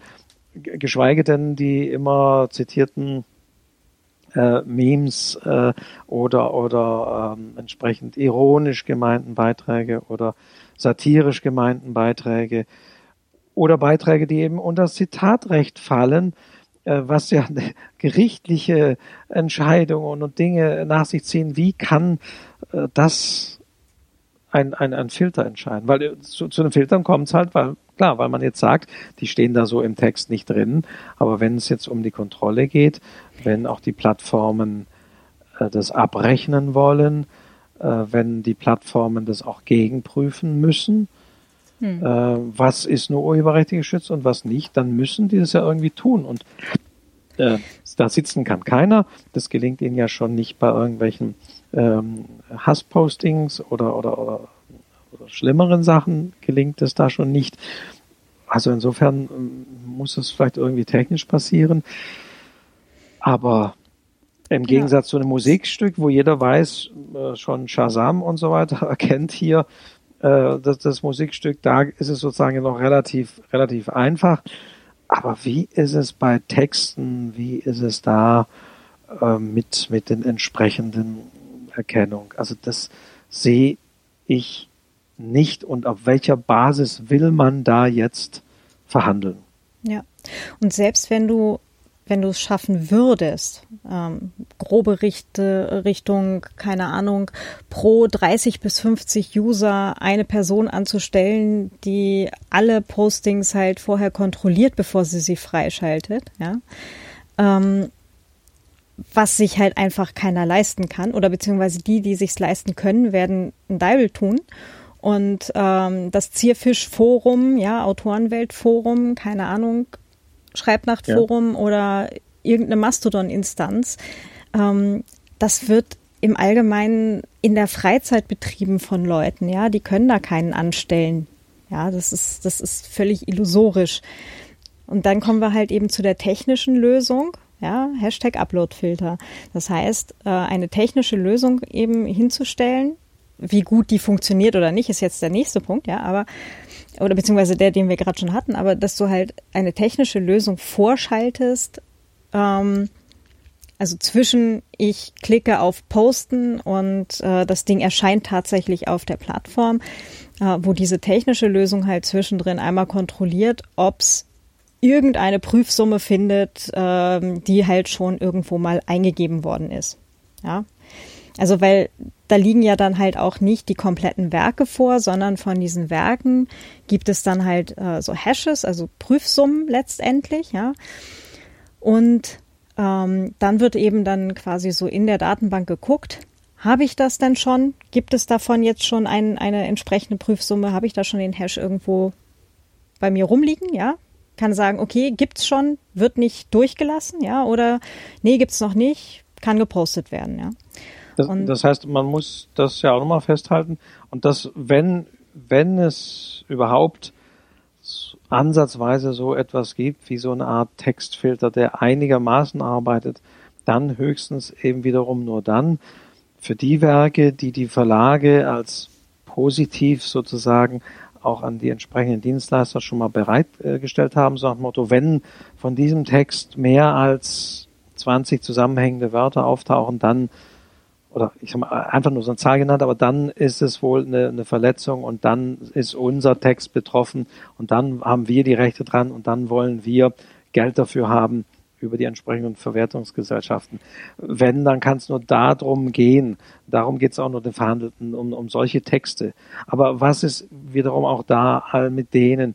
Wie gesagt, jeder, jeder Blogger, jeder Hobbydichter, wir sind alle Urheber, die Texte können nirgendwo gegengeprüft werden. Da müssten ja, müsste ja sagen, das ganze Internet als, als positiv immer dagegen gehalten werden. Hm. Und dann bist du halt tatsächlich bei einer Infrastrukturgröße von dem, was halt Google stehen hat.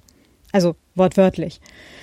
Und Weil, dann, genau, und dann kommt der andere Punkt, äh, wo ich immer äh, entsprechend, und man kann dann sehr schnell, wenn, wenn äh, wenn die Verlage dann kommen und sagen, wow, jetzt werden die endlich zahlen und jetzt geht's denn endlich mal an den Kragen. Sowas wird ja auch wieder gerne mit entsprechendem äh, ironischen Unterton, so, so Freude, äh, ne, nicht ironisch, aber so, so äh, wie soll man sagen, fast Schadenfreude, Schadenfreude gesagt, wow, jetzt geht's denen endlich mal an den Kragen. Ich bin davon überzeugt, wenn es überhaupt so etwas wie einigermaßen funktionierende Filter gibt, dann wird dieser Artikel 13 und wird das Urheberrecht dazu beitragen, dass diese Plattformen noch viel, viel, viel stärker und mächtiger werden und dass diejenigen, die jetzt gegen diese Plattformen kämpften, aus gutem Grunde mit diesem Gesetz dafür sorgen werden, dass, dass der Macht und der Einfluss dieser Plattform noch viel, viel mehr steigt. Denn äh, wir kennen ja die Zahlen, äh, Google, es wird ja immer wieder der äh Content ID von Google, dieser Filter angeführt, der schon einigermaßen funktioniert, von dem Google auch sagt, wobei da habe ich unterschiedliche Zahlen gehört, aber allein die niedrigste Zahl ist, dass es 60 Millionen Euro, bei manchen heißt es 100, aber auf jeden Fall verdammt viel Geld schon gekostet hat, das einigermaßen so hinzubekommen für Musik und Filme. Das mhm. heißt, und, und wenn man jetzt auch wieder sieht, äh, es gab gerade letzte Woche vor 14 Tagen wieder äh, wegen, wegen einer anderen Sache äh, eine Strafzahlung, wo Google irgendwie 2, irgendwie Milliarden Euro Strafe zahlen muss. All diese, auch diese Strafsummen, die ja vielleicht diese Plattformen zahlen müssen, wenn sie es nicht schaffen, solche Filter oder wenn es diese, diese Vereinbarung noch nicht gibt.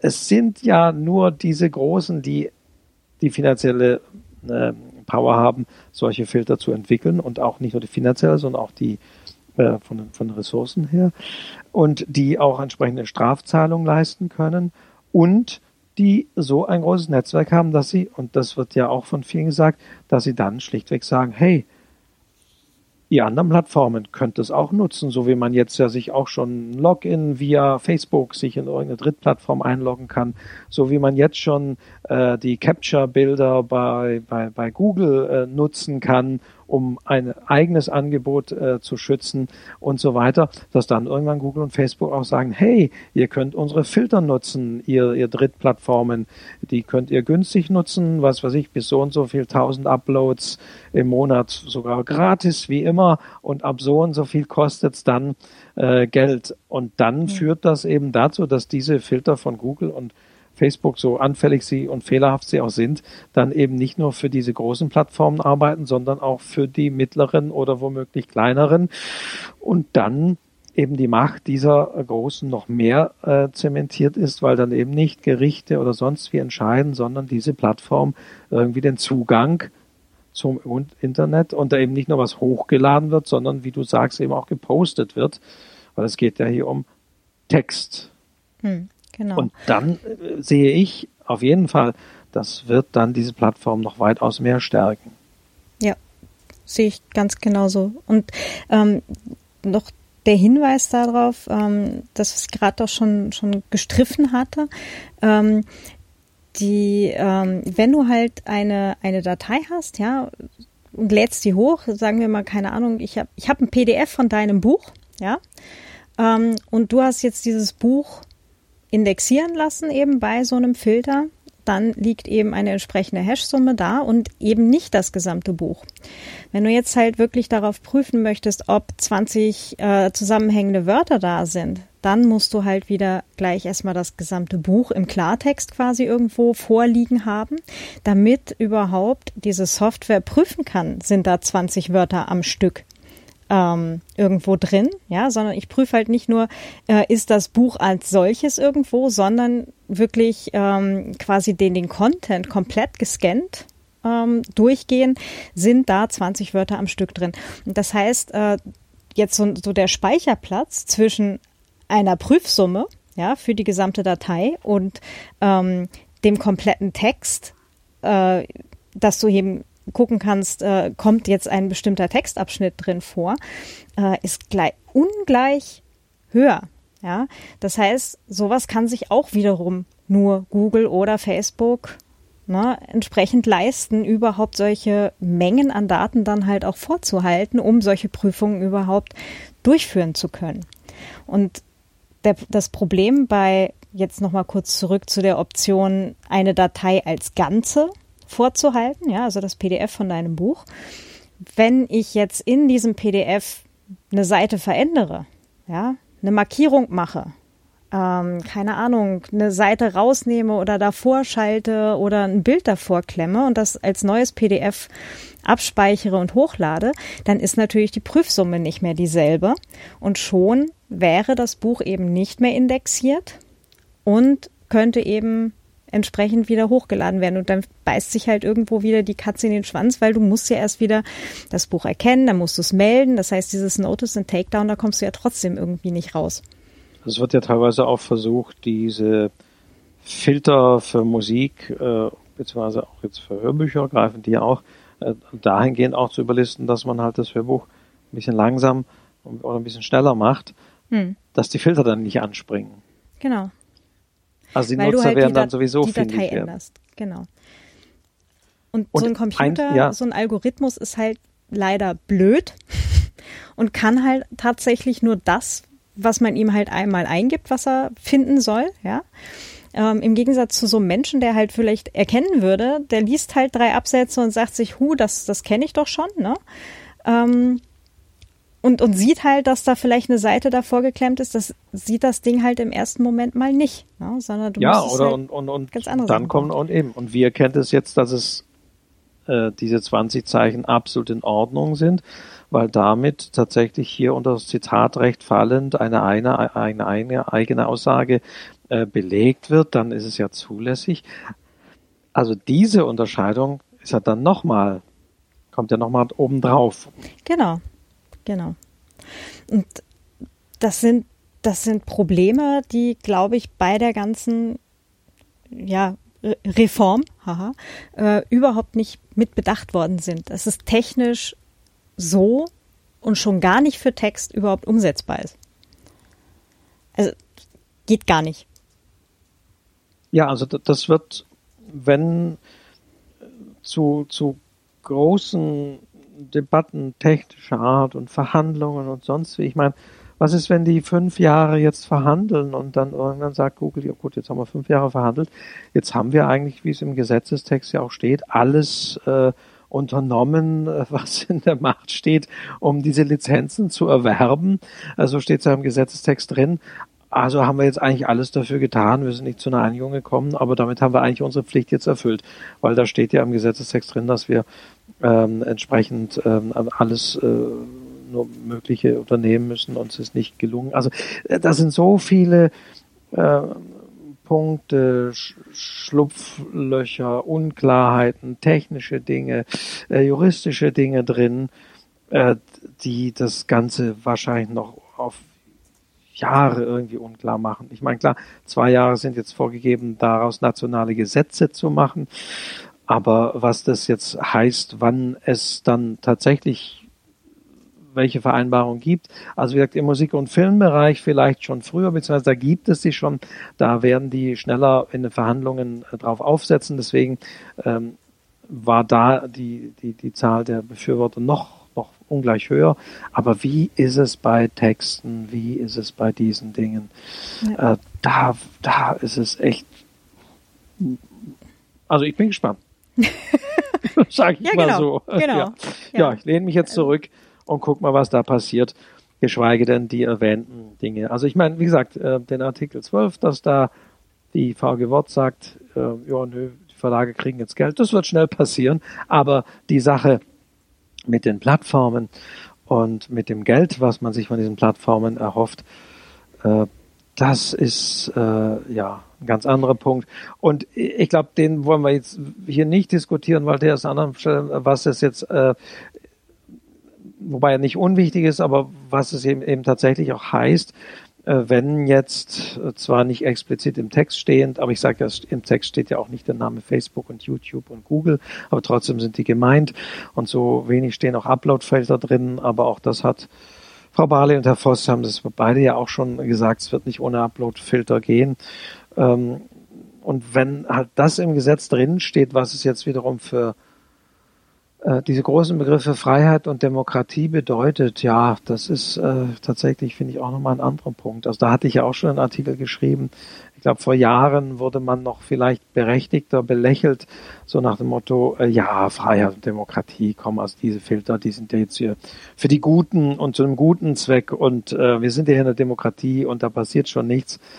Aber wenn man sieht, wie sich die Dinge entwickeln und man eben nicht nach China oder äh, was weiß ich, äh, sonst wohin nach Russland gucken muss, sondern dass es auch reicht, äh, nach Italien, Ungarn. Polen oder, Öster oder Österreich ja.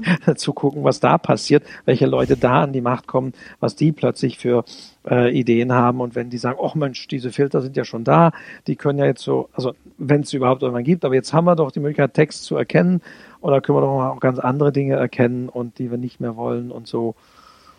Ja, und deswegen ähm, während den Anfängen ist es halt wirklich, finde ich, problematisch, wenn, auch wenn es nicht explizit so ist, aber wenn doch gesetzlich jetzt technische Dinge vorgeschrieben sind, die auch von einer Diktatur verwendet werden können, weil die Technik ist sowieso neutral.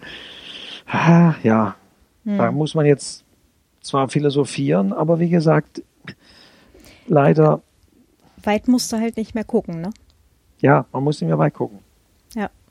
Und das ist halt das echt Traurige daran, dass das ähm, dann halt auch teilweise von den Befürwortern der Reform halt so belächelt wurde.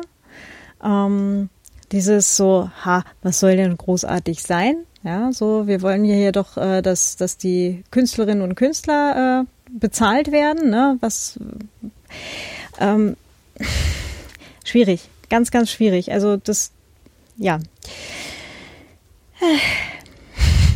Aber ja, das müssen wir jetzt hier tatsächlich, äh, ähm, glaube ich, nicht weiter. Ich glaube, da, da wird es noch lange Debatten zu dem Thema auch noch drüber geben und gab es ja auch schon im Vorfeld. Also ich kann da gerne so ein paar Artikel und, und ähm, Podcast-Folgen auch in den Shownotes verlinken.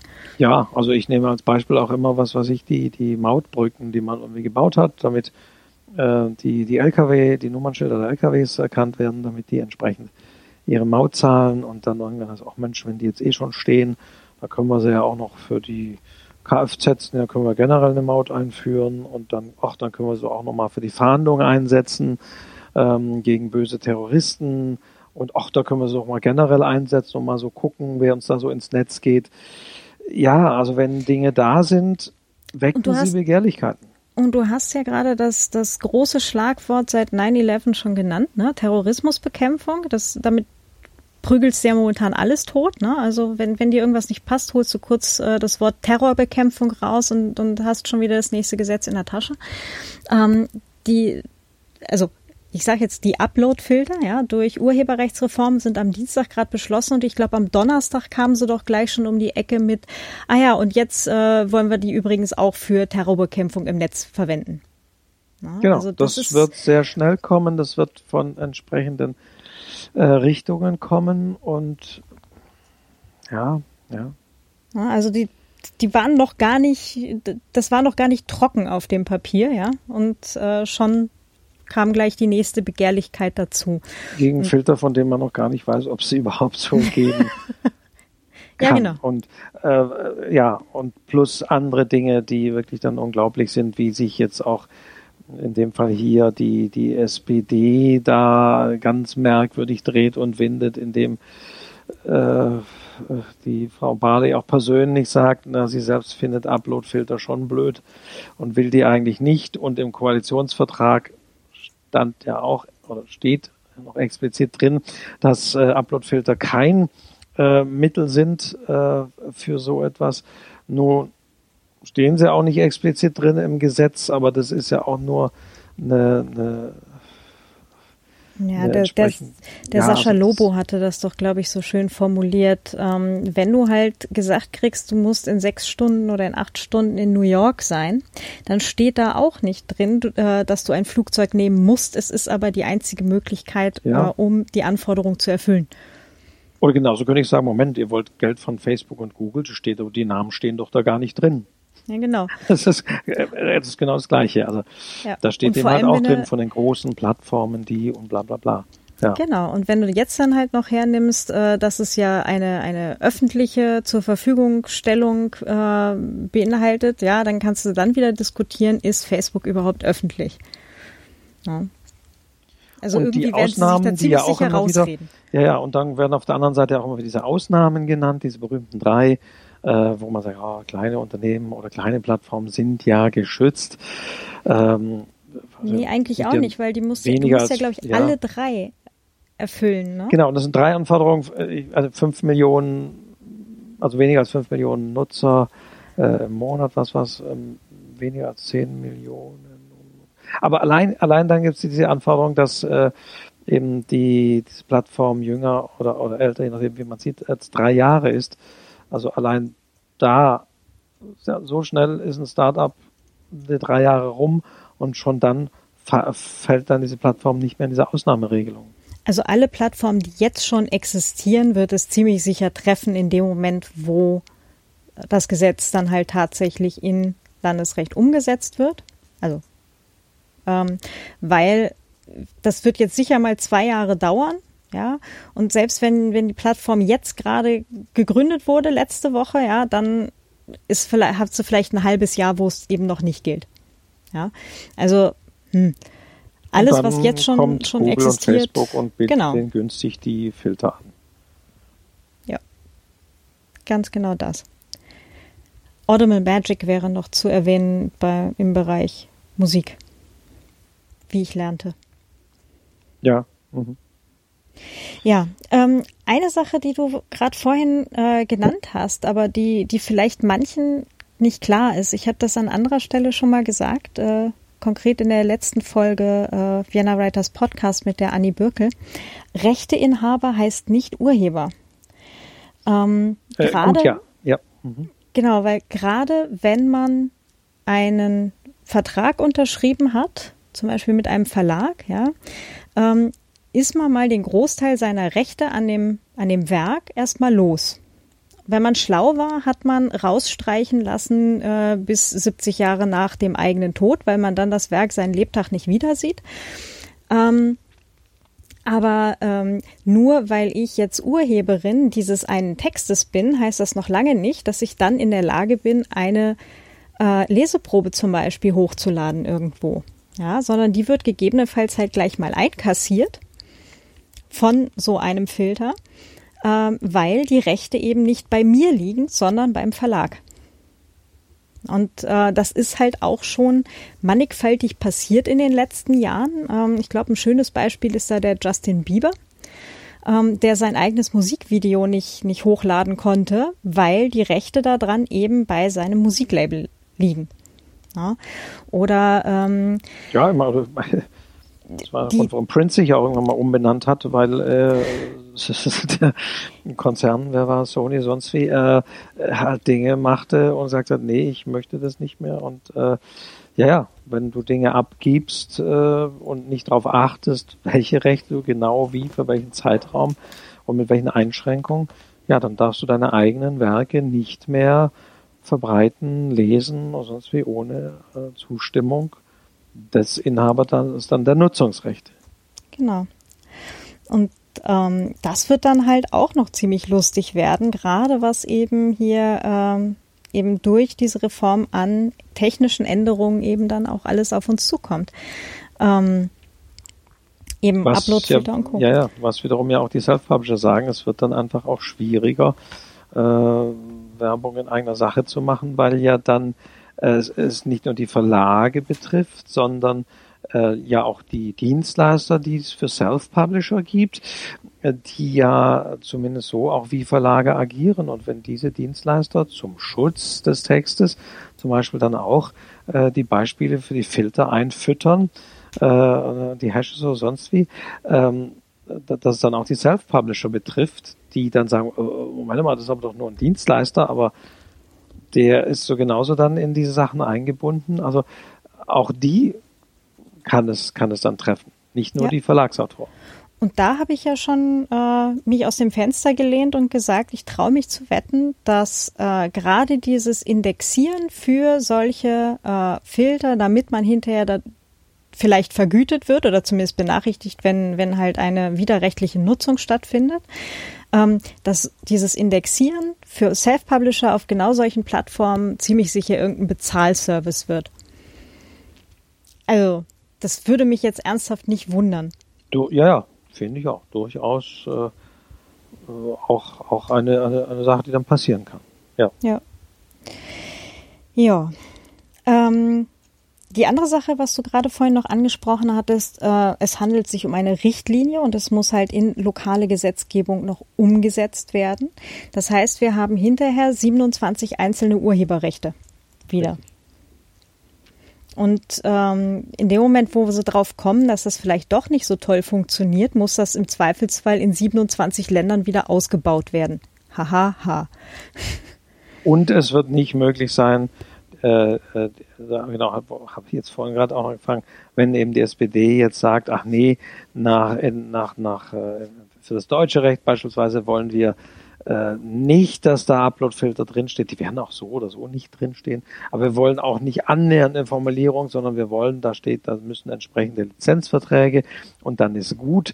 Äh, es wird dann keine Rolle mehr spielen, äh, wenn Facebook und Google von sich aus auch schon sagen, ach nö, dann machen wir die Filter für Europa so generell, weil das wollte ja, also äh, es, es bringt da nichts, würde Deutschland sagen, bei uns steht das dann nicht mehr drin in unserem nationalen äh, Gesetz. Äh, es würde dem Ganzen nichts bringen, weil definitiv würde, würden diese großen Unternehmen dann nicht sagen, naja, für Deutschland gibt es dann keinen Filter und für äh, äh, Ungarn gibt es einen Filter und für Österreich auch einen und für so wird es nicht laufen, es wird entweder oder sein. Ja. Und äh, das war jetzt eine Sache, die Julia Reda hatte das äh, getwittert gehabt. Ähm, lass mich gerade gucken, am 29. März, also quasi äh, dicht nach der, also zwei Tage nach der Abstimmung, drei Tage nach der Abstimmung. Äh, Überraschung, Günter Oettinger sagt hier sinngemäß, wenn Deutschland versucht, Artikel 13 gemäß dem CDU-Papier ohne Uploadfilter umzusetzen, hagelt es Strafen von der EU-Kommission. Das war abzusehen, nur dass es so schnell geht, erstaunt mich.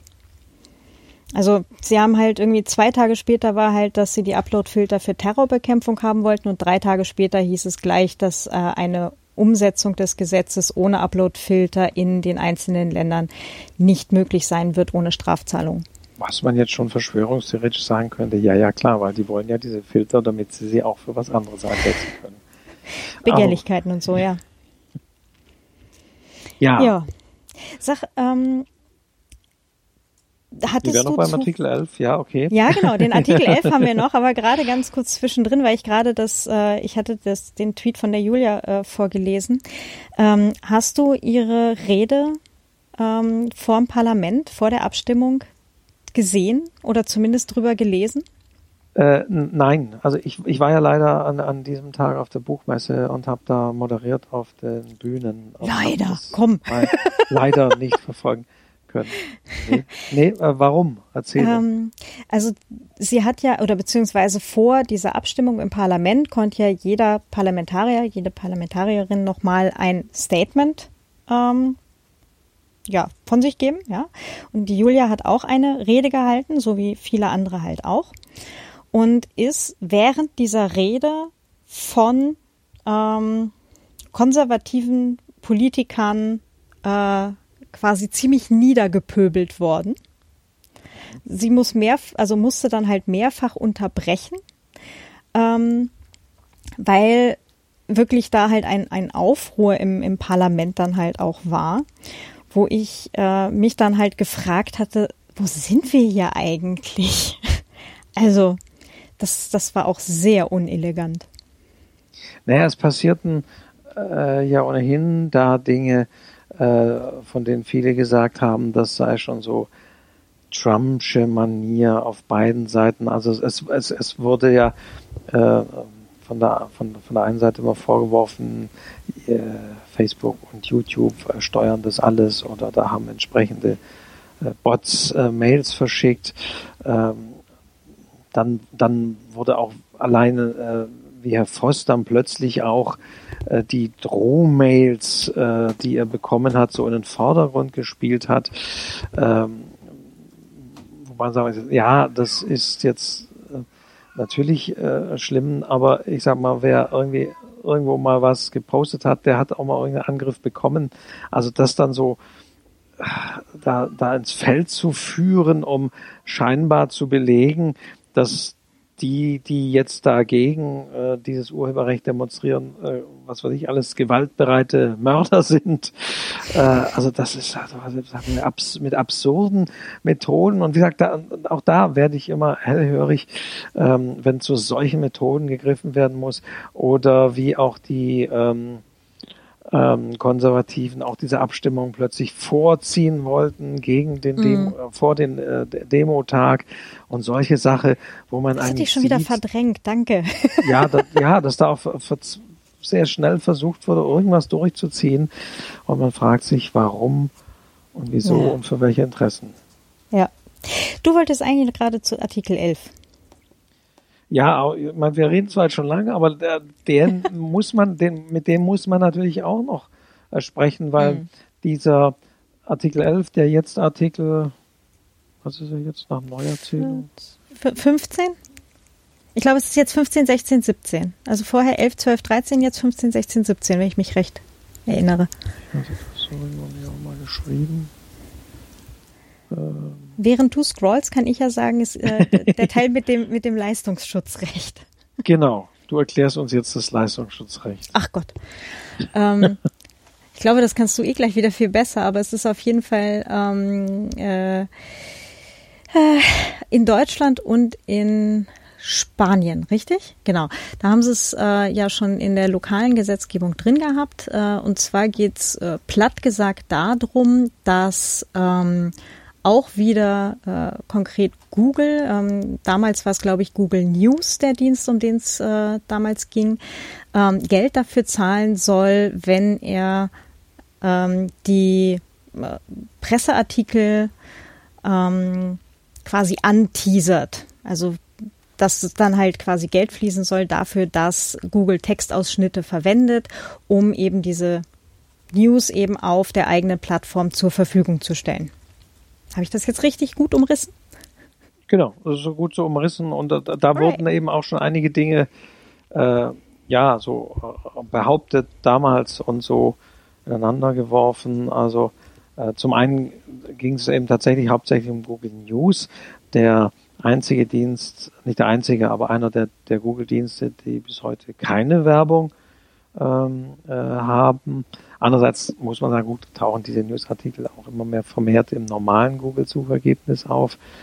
Ähm, ja, und, und das zweite ist halt das Paradoxon, es wird immer wieder mit dem Taxifahrer ähm, sozusagen gleichgestellt, dass hier Google wie so ein Taxifahrer ist und dass der Taxifahrer dann dem, äh, wenn ein Gast zu einem Restaurant fährt, dann dem Restaurant dafür Geld zahlen muss. Hä? Wieso? Das, der bringt doch die Gäste dahin. Und so war es eben auch in Spanien. Ähm, also äh, äh ja, in Deutschland, äh, nach all dem, was man liest, ist dieses Leistungsschutzrecht verpufft. Es hat gar nichts gebracht, außer hohe Klage- und Gerichtskosten. Also Google hat es in Deutschland so gelöst, indem einfach an alle ähm, entsprechenden äh, dort gelisteten, unter anderem auch Literaturcafé ist ja auch bei Google News gelistet. Da kam eben seinerzeit eine Mail und der hieß es, wenn Sie weiterhin bei uns hier gelistet werden wollen, äh, dann stimmen Sie bitte zu, aber dann äh, tun Sie das auch ohne, dass wir Ihnen Geld dafür geben. Also Sie treten das dann ab. Und Hashtag Gratis-Lizenz. Genau, und das haben nun mal auch äh, merkwürdigerweise plötzlich alle Springer-Zeitungen dann, dann doch gemacht. Ähm, also so sah die Lösung hier aus. Und in Spanien war dieses Gesetz äh, wohl weitaus rigoroser, äh, so dass es tatsächlich Google verpflichtet hat zu zahlen für das Angebot Google News. Daraufhin hat Google News einfach das Angebot in Spanien abgeschaltet. Und äh, nach dem Artikel im Spiegel, wenn ich hier gesagt habe, äh, betraf es dann 10 bis 15 Prozent des Traffics den dieses Angebot Google News den Zeitungen, der, also den spanischen ähm, Online äh, Ausgaben der Zeitung gebracht hat, ja, der dann weggefallen ist. Blöd. Mhm. Aber ja. Und ähnliches könnt, weiß man ja nicht, aber ähnliches könnte Google jetzt für ganz Europa machen, indem sie sagen, ja, jetzt gibt es diesen, diesen Artikel 11 oder 15, beziehungsweise jetzt gibt es das Leistungsschutzrecht auf europäischer Ebene und dann, dann schalten wir halt diesen Dienst komplett ab oder er werdet nicht mehr gelistet oder wie auch immer. Und die Dann Idee war ja irgendwie, größer. dass sie gesagt haben, naja, ähm, Deutschland ist es ja, das ist ja quasi nur ein kleines Land Haha. Und ähm, wenn wir das jetzt europaweit machen, ist es ja gleich viel mehr Menschen und äh, dann wird Google halt schon ähm, quasi in die Knie gehen und sagen, äh, oh ja, das ist so viel Markt und so viele Einnahmen für uns, dann werden wir äh, natürlich kooperieren und Geld dafür zahlen.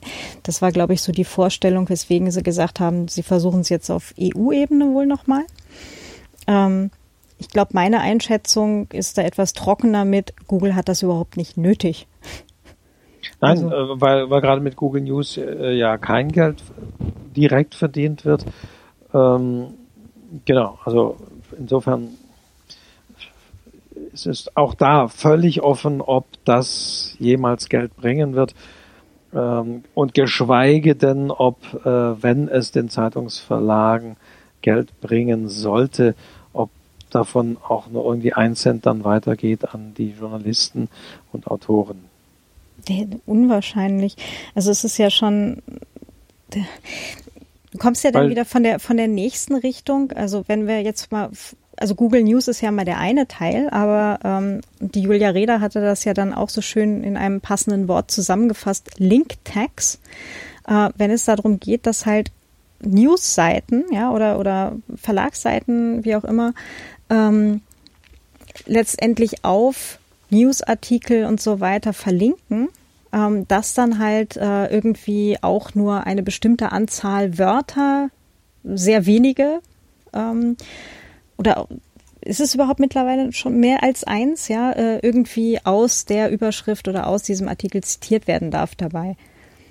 Also das, auch das ist ja völlig offen. Es wurde vor einiger Zeit auch noch drüber diskutiert, ob, äh, also weil ja immer mehr äh, tatsächlich sprechende Links verwendet werden genau. ähm, in den URLs, ob äh, das jetzt auch schon drunter fällt oder nicht. Jetzt heißt, nee, der Link an sich ist okay, aber auch, auch das kann man ja schon diskutieren. Ne? Wenn im Link ja. selbst wird die Wörter auftauchen, ob das jetzt schon ein, ein Verstoß ist oder nicht. Und es gibt ja, also SEO lassen wir jetzt mal außen vor, ja, das ist ja, das ist ja eh alles Voodoo. Aber ähm, wenn du jetzt einfach mal von, von Benutzerfreundlichkeit ausgehst, ja, und von ähm, Accessibility, also Leute, die mit einem Screenreader arbeiten, die werden sich herzlich bedanken, wenn alle Links wieder hier heißen. Ja, ja wo, wobei nicht nur das, das Link hier, sondern tatsächlich auch der, der, der Link als solche, also die URL als solche, ja. Ja, klar. Auch Also, ja, also auch da kann man jetzt in juristische Feinheiten könnte man reingehen und es stellt immer wieder die Frage, was wird es de facto bringen?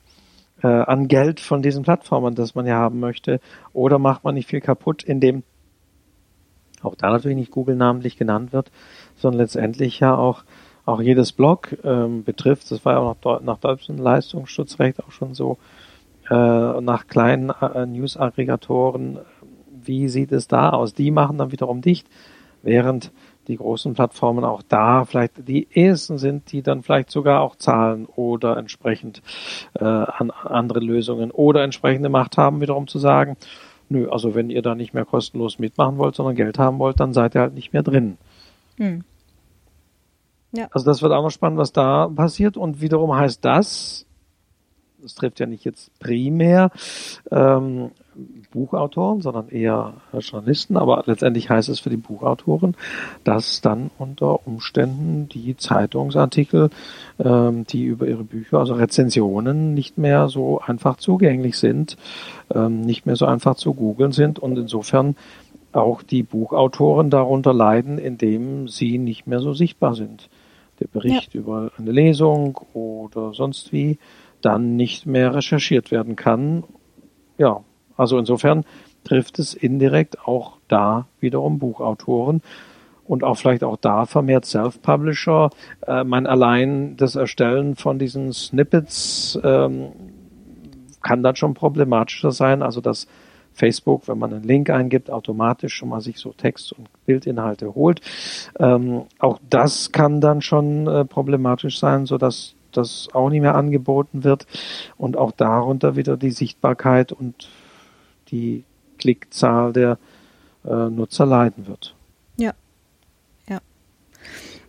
Also da haben wir einen weiteren Punkt, der, der indirekt das auch wieder äh, sich, sich negativ auswirken wird und ja, all die Dinge, es ist wirklich, wobei, äh, da, da muss ich wirklich erzählen, das war für mich so ähm, der, der sehr direkteste Kontakt mit diesem Leistungsschutzrecht. Ich werde es äh, nie vergessen. Ich war, wann war es? 2016, 17, wie auch immer, äh, eingeladen beim Publishers Forum in Berlin und es sollte eigentlich um das Thema, wie ändert sich das Verhältnis Verlag, Autor, ähm, auch durch das Internet und sonst wie.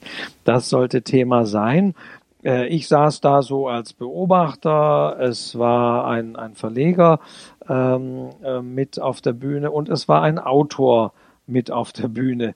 Und dieser Autor hieß äh, Christoph Käse.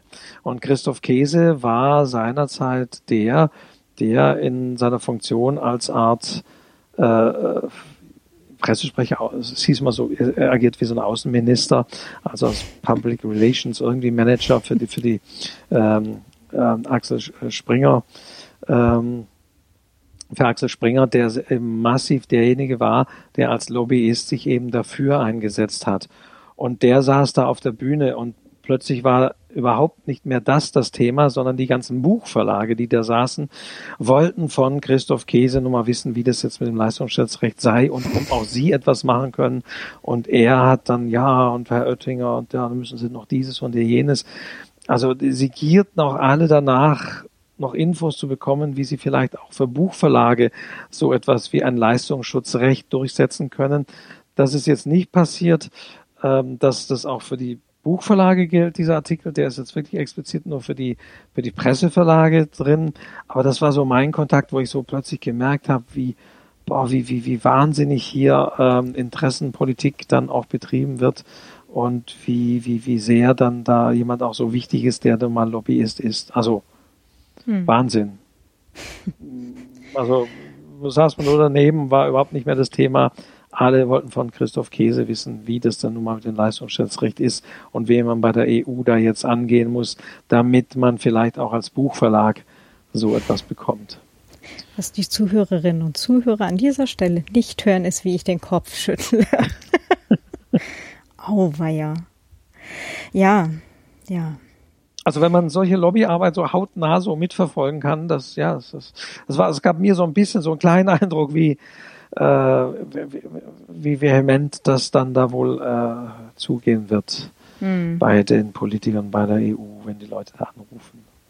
Also das, was man jetzt halt so eben auch wieder äh, dank der Julia-Rede, aber nicht nur. Es gab ja auch ein paar andere, die halt äh, auch auf Twitter äh, recht präsent waren und halt so ein bisschen ähm, einen kleinen Einblick hinter die Kulissen gewährt haben. Der Timo Wölken ja auch. Ähm, also da, da war schon die große Lobbyschlacht am Gange. Also die ganz große, glaube ich. Hm. Und jetzt ist es durch. Jetzt haben wir dieses Gesetz und sind mal sehr gespannt, was da passiert oder was nicht passiert. Now we have the salad. Ja. ja. Du hattest einen, einen äh, langen Artikel geschrieben eben, ähm, weswegen ich dich auch antwitterte, ob wir nicht gemeinsam podcasten wollen zu dem Thema. Ähm, EU, äh, EU Urheberrechtsreform, ich kann schon nicht mehr vorlesen, Hilfe. Acht negative Folgen, mit denen Autoren jetzt rechnen müssen. Ich glaube, das haben sich viele Kolleginnen und Kollegen so auch nicht vorgestellt. Also ja, es, es war mir wichtig, das nochmal ähm, aufzuschreiben. Ähm, also es war auch so eine, eine Vorbereitung äh, eben für ein Interview mit der Taz, wo ich nochmal mhm. die Punkte mir klar gemacht hatte. Auch da, dann schreibe ich die auch noch mal äh, im Literaturcafé. Ich hatte ja im Vorfeld schon schon zwei Artikel. Also der eine, ähm, wo ich wirklich äh, auch gesagt habe, schon mal grundsätzlich, warum eigentlich Autoren, die eigentlich auch mal für die freie Rede, fürs freie Wort sind, äh, warum ich mich da irgendwie wundere, dass die plötzlich dafür sind. Und dann hatte ich eben schon mal einen Artikel zu dieser VG Wort äh, Sache drin, dass eben sich die Autoreneinnahmen erstmal im Schnitt sozusagen erstmal reduzieren würden. Und ähm, ja, auf Basis jetzt der Anfrage, was wird sich ändern, habe ich jetzt nochmal, ich bin halt auf acht Punkte gekommen. Solche Artikel sind ja auch immer wieder gerne gelesen, aber wirklich auf acht Punkte, die sich negative Autorinnen und Autoren äh, jetzt äh, entwickeln oder darstellen werden. Und das fängt eben an bei der äh, VG Wort und bei der Reduzierung, weil es wieder die Verleger ja, ich nenne es jetzt mal Zwangsabgabe, also es war diese zwingende Verlegerbeteiligung wieder gibt, das nicht mehr freiwillig äh, ist, äh, beziehungsweise dass es halt äh, generell Autoren ohne, die nicht bei der VG Wort sind, und wir sind, wie gesagt, alle Urheber, jeder, jeder Blogger, jeder Hobby-Schriftsteller ist letztendlich ähm, Urheber, ähm, dass die da gar nicht darunter fallen. Auch muss man sagen, dass grundsätzlich deswegen es sind ja da auch viele, ich will mir keinen Namen nennen, aber es sind auch sehr viele Verquickungen und sonst wie. Es sprechen sich natürlich die gut verdienenden Bestseller-Autoren eher dafür aus, weil deren Verlage werden sehr vehement äh, darauf achten, dass die Einnahmen entsprechend sind äh, von der VG Wort. Also bei der GEMA ist es ja auch nicht anders. Die äh, Musiker, die ohnehin schon äh, so und so viel verkaufen und goldene Schallplatten haben und was weiß ich, die verdienen noch potenziell durch diese Verwertungsgesellschaften mehr. Und so wird es da auch sein, dass die Gutverdienenden vielleicht mal mehr bekommen, aber wiederum die Unbekannten oder die Midlist-Autoren hm. eher nicht vertreten sind. Und wie gesagt, es ist völlig unklar, haben wir ja darüber gesprochen, wie das tatsächlich jetzt überhaupt zu ermitteln ist, welches Geld ja. da jetzt kommen soll. Es wird schwieriger, eigene Texte zu teilen äh, weil die Filter halt auch äh, sagen, nee, du hast nicht die Rechte, die hat der Verlag. Du bist zwar der Urheber, aber die Rechte hast du nicht. Mhm. Ähm, es wird in meinen Augen definitiv Facebook, YouTube und die anderen Plattformen, Twitter, auf die sich alles bezieht, in meinen Augen massiv stärken. Ja, und dann äh, bei dem, was das Leistungsschutzrecht betrifft, äh, je nachdem, was kommt, wenn Google tatsächlich Google News abschaltet, oder andere Dinge, dann ist man eben als Autor nicht mehr so sichtbar und äh, kann auch nicht mehr die Social-Media-Kanäle so nutzen wie jetzt, weil dann vielleicht ähm, der, der eine oder andere Filter zuschlägt oder weil äh, der Link nicht mehr ganz so schön dargestellt wird, wie es jetzt ist, dass der Nutzer sofort sieht, oh, da geht's da und dahin, sondern es wird halt abgespeckt, weil es nicht mehr erlaubt ist, so viel Text zu zeigen. Hm. Also all das sind negative Auswirkungen, äh, die ich sehe, äh, die meisten davon konkret, die anderen natürlich spekulativ, weil man nicht weiß, was macht Google jetzt konkret.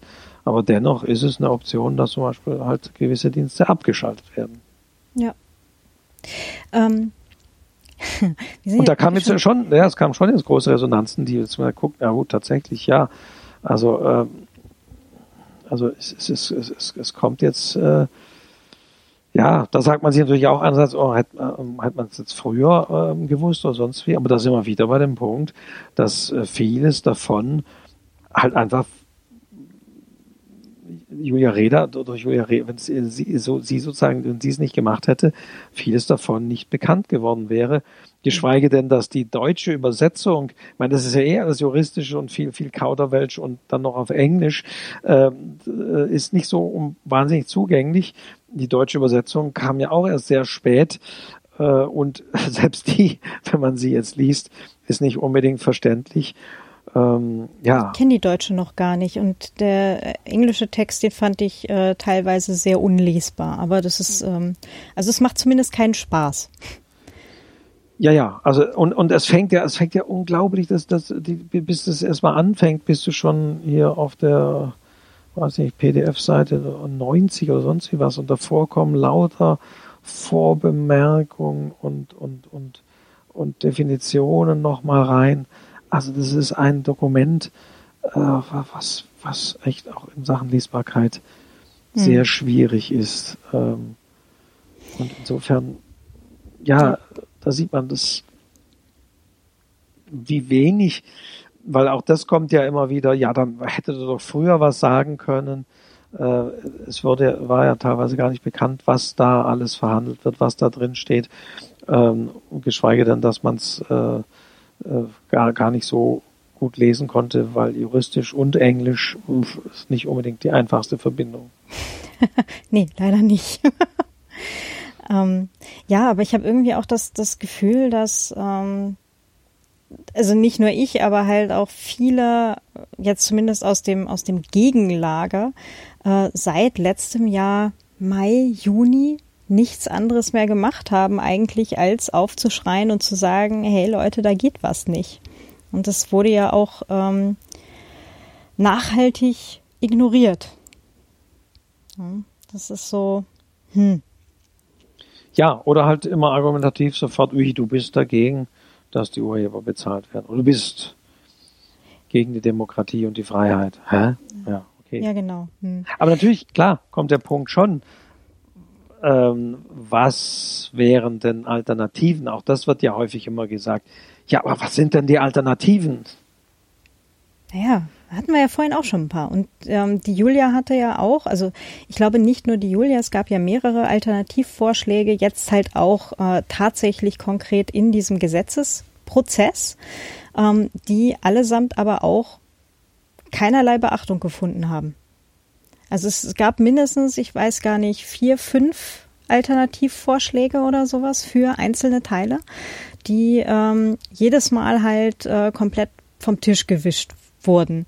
Ähm, das hatte die Julia auch schon, schon im letzten Jahr erzählt. Ich habe ja mit ihr auch ein paar Podcast-Folgen gemacht, äh, gebe ich dann auch gerne in die Shownotes, ähm, wo sie dann halt auch sagt, naja, die Alternativen lagen auf dem Tisch, aber die wurden massiv, äh, ja, ignoriert bis äh, tatsächlich, ähm, ja, auf der Stelle wieder verbrannt, bevor sie jemals diskutiert worden waren. Ja, weil diese Alternativen halt keine wirklichen Fürsprecher hatten, äh, ja. die aus wirtschaftlichen Interessen dafür waren. Und genau. ich sage immer noch mal, ähm, wenn es schon gegen diese äh, US-Konzerne geht, dann stünde für mich an wirklich aller, aller obersten Priorität, dass endlich mal die EU sich dort äh, tatsächlich einig ist und diese Unternehmen hier bitte auch Steuern zahlen und das nicht wenig bei dieser Zahl der Nutzer. Also das wäre äh, zum Beispiel ein Ansatzpunkt, um wirklich an Geld dieser äh, diese Firmen zu kommen. Aber solange es natürlich Länder gibt, wo die Firmen da hofiert werden, äh, hm. wie Irland. Ich nicke ja, heftig. Da muss, aber, aber da ist für mich der Punkt. Also ja. ja, also ich bin ich bin wahrlich kein Freund von Facebook. Also äh, das ähm, also da da passieren Dinge, wo ich wirklich sage, boah, also ich ich halte Facebook aus ganz anderen Gründen für sehr, sehr gefährlich und vieles ist jetzt auch im letzten Jahr äh, da rausgekommen. Mhm. Ähm, und es gibt gute Gründe, äh, etwas gegen diese Plattform zu tun. Äh, aber es gibt vor allen Dingen auch gute Gründe, dass diese Plattform endlich hier mal Steuern zahlen. Und da sage ich immer, äh, kann man jetzt nicht sagen, ja, die zahlen hier keine Steuern.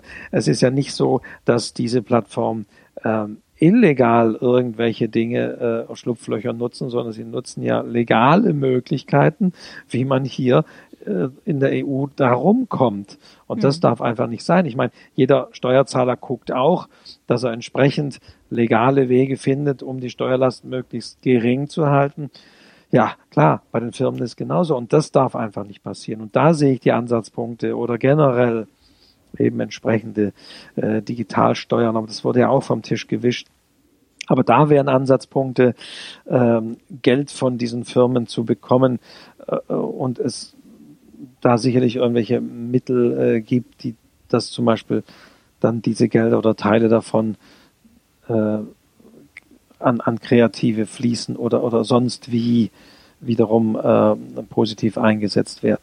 Ja, das wäre viel sinnvoller, da dann halt einfach einen, einen Prozentsatz von dem, was dann halt äh, von denen als Steuern gezahlt wird, äh, oder halt einfach auch gleich eine, eine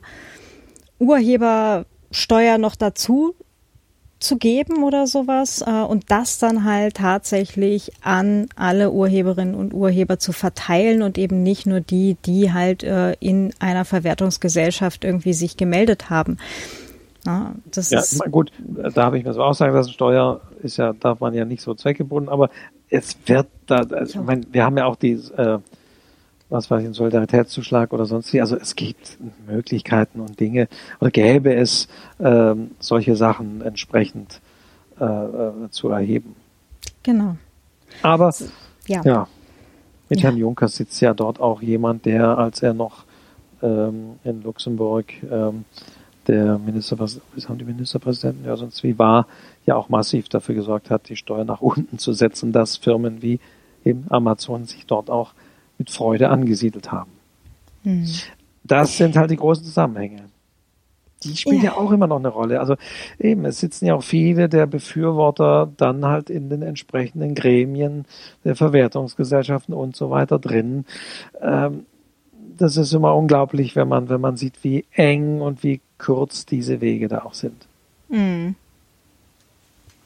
Ja, und ich glaube, deprimierend und frustrierend wäre da auch noch ein passendes Wort zu.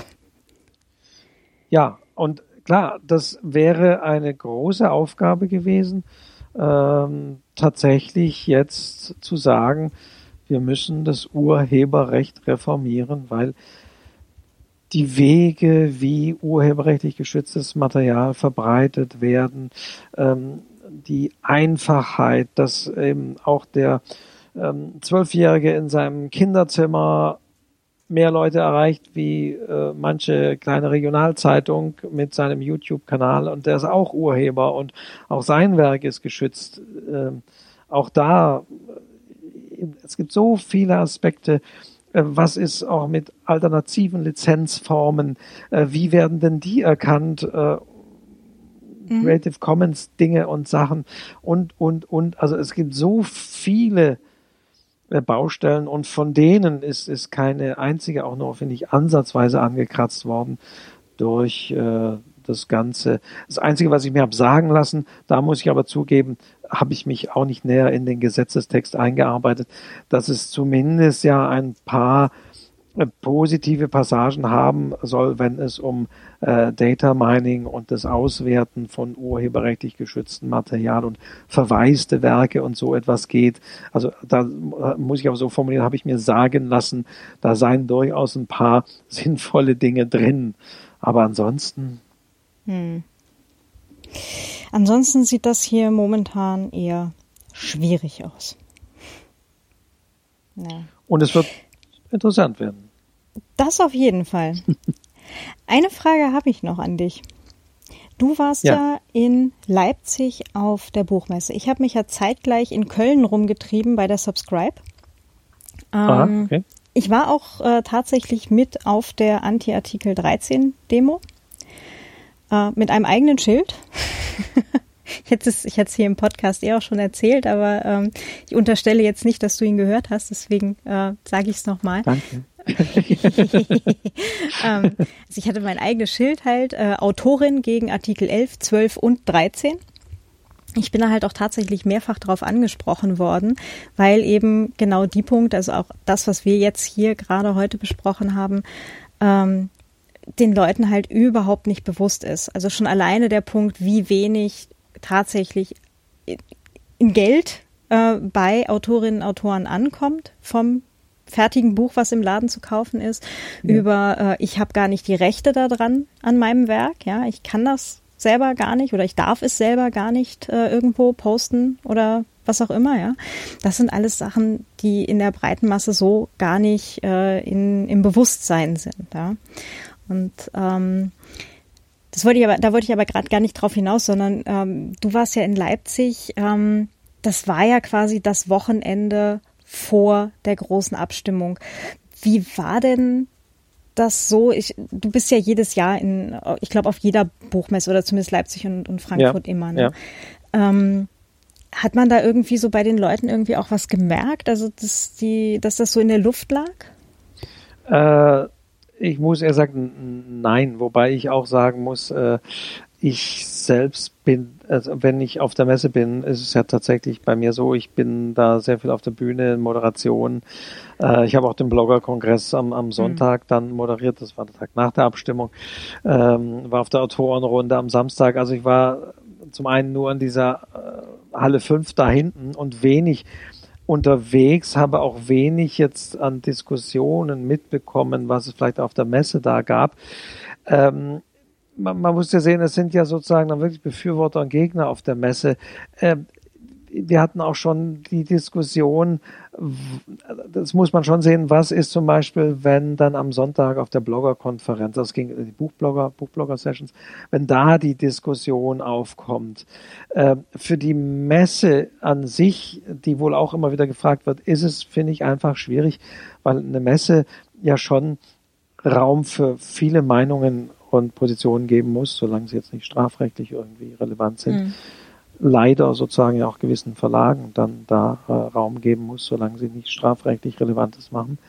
Ähm, da ist es schwierig. Also man darf jetzt nicht so, dass man denkt, wow, da gab es jetzt Demo oder dass die Leute, äh, was weiß ich jetzt, Pins irgendwie hatten oder sonst wie für oder dagegen. Ähm, das habe ich so nicht gesehen. Das habe ich auch nicht, äh, war ja nicht weit vom Börsen, Börsenverein weg, äh, da, da auch nicht gesehen, dass da ein großes für ein starkes Urheberrecht, äh, das die Urheber schützt und vergoldet. Äh, nein, sowas habe ich nicht gesehen. Also äh, da muss ich wirklich sagen, wenn ich sagen würde, ja, das war da auch so. Nein, das, das, das war so äh, da nicht der Fall. Habe ich ah, okay. so nicht gespürt. Kam auch in der Diskussion, selbst mit, mit, ja, man hat immer wieder mit manchen Leuten äh, das besprochen, aber nee, da bin ich in Frankfurt eher auf der letzten Messe äh, mal laut geworden. ja, aber gut, anderes Thema. Äh, ja, äh, das passiert aber leider auch, muss man sagen, äh, sehr schnell und das möchte ich manchmal auch selber gar nicht dass man sich dann in was rein äh, auch argumentativ und auch lautstärkenmäßig sehr schnell da in was rein und plötzlich von einem Wir und Ihr und Gegner und Befürworter. Also äh, ich bin eher da auch da ein Kritiker, weil ich, ich bin ja im Kern nicht, nicht, nicht Buchautor. Also eigentlich könnte ich sagen, betrifft mich ja nicht.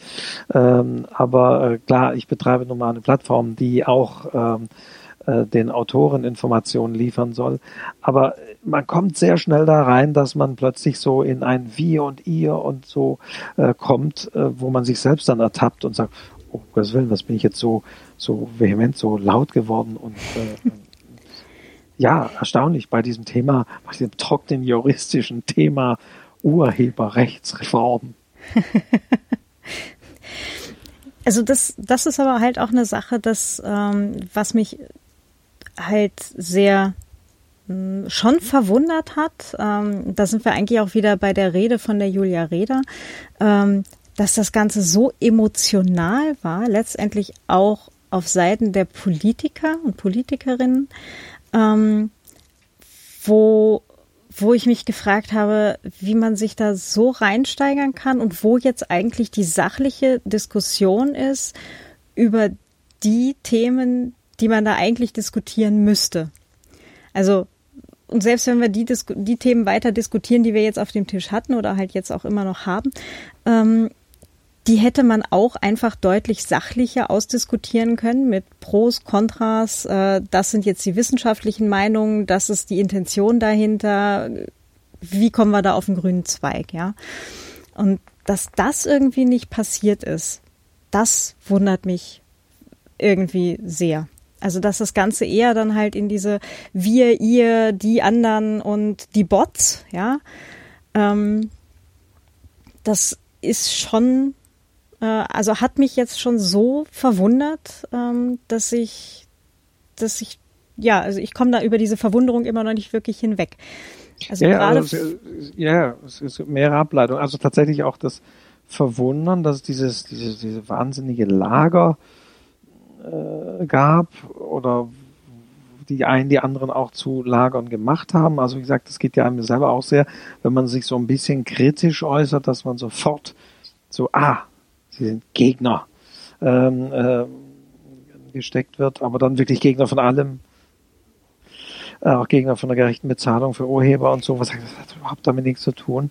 Also dass das so, so, so, so vehement passiert ist, ja. Auch wie das jetzt weitergeht. Im Positiven sagen ja aber auch viele, Mensch, endlich gehen auch die nicht so politisch interessiert mal auf die Straße. Ähm, also unglaublich, dass das Thema Urheberrecht zu Demonstrationen führt. Also da hatte ich vor einiger Zeit noch gesagt, das ist so ein sprödes Thema, es interessiert niemanden. Du liest nichts in der Zeitung drüber, weil es keiner versteht oder sonst wie. Also die einzige Zeitung, Zeitschrift war vielleicht mal die CT, die, die, die dann mal ein bisschen auch gesellschaftliche Themen aufgegriffen hat und nicht nur so Computer-Nerd-Themen. Aber sonst trockenes Thema interessiert keinen. Und plötzlich war das aber Thema und ist es Thema, ist ja schon spannend.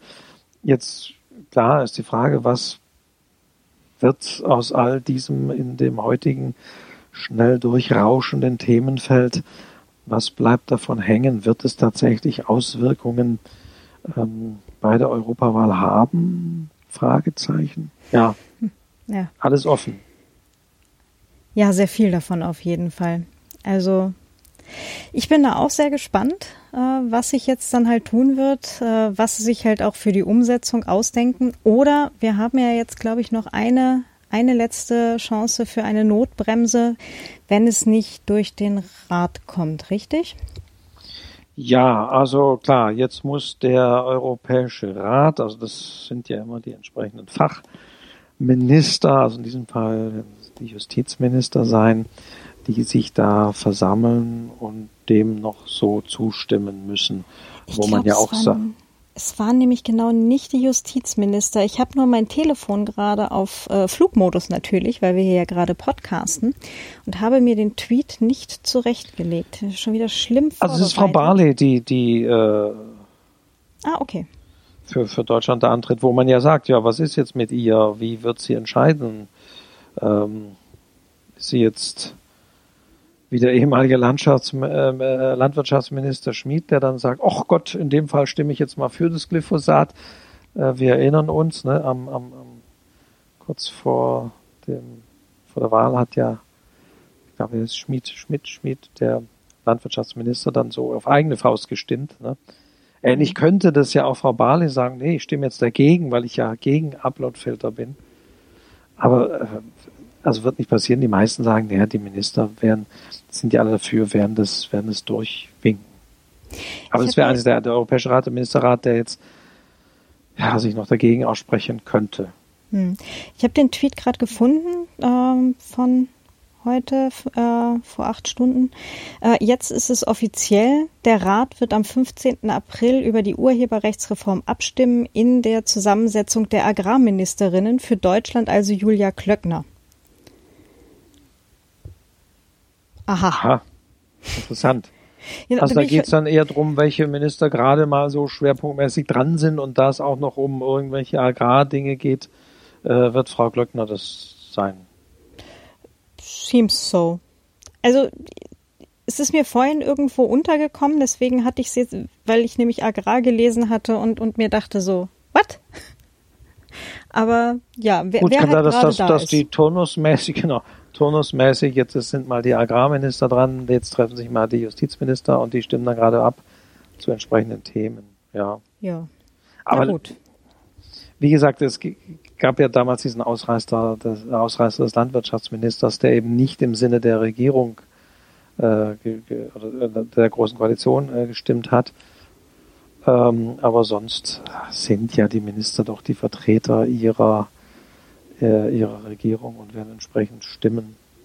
Ja, also in zwei und Wochen. Und dieser Europäische Rat, weil ich hatte da auch fälschlicherweise am Anfang, als ich mal hatte, Europarat ist noch was anderes. Also es geht ja hier eben wirklich um die ja, Vertreter der entsprechenden Regierungen. Und das sind, mhm. ja, wohl turnusmäßig dann, ja, Frau Glockner.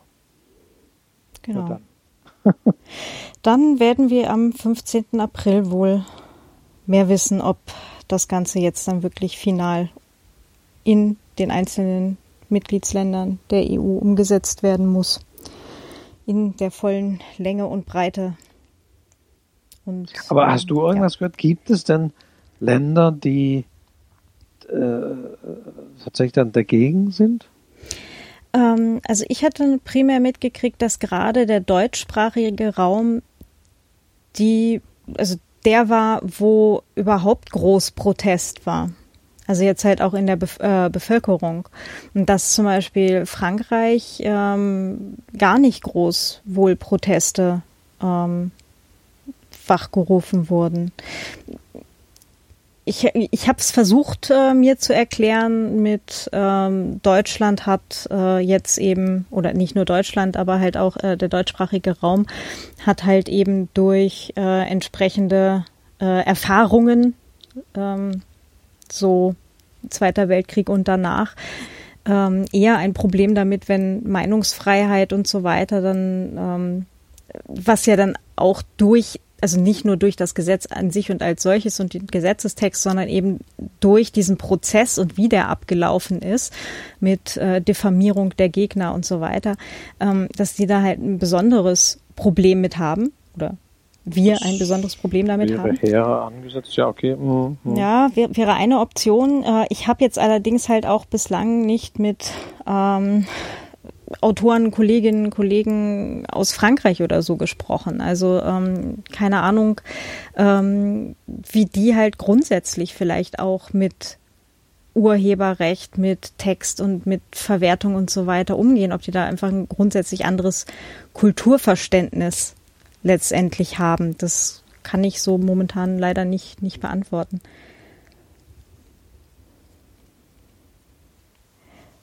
So, nach einer kurzen technischen Unterbrechung habe ich jetzt zumindest gerade völlig den Faden verloren. Wo waren wir gerade? Die großen philosophischen Fragen wollen wir jetzt mal nach der langen, langen Zeit nochmal den anderen überlassen. Wo kommen wir her? Wo gehen wir hin? Was machen wir mit diesem, äh, mit diesem Gesetz? Ja. Ja, Wolfgang, ganz, ganz herzlichen Dank sehr gerne, Claudia. Hat Spaß gemacht. Ich freue mich auch jedes Mal, wenn du hier zu Gast bist.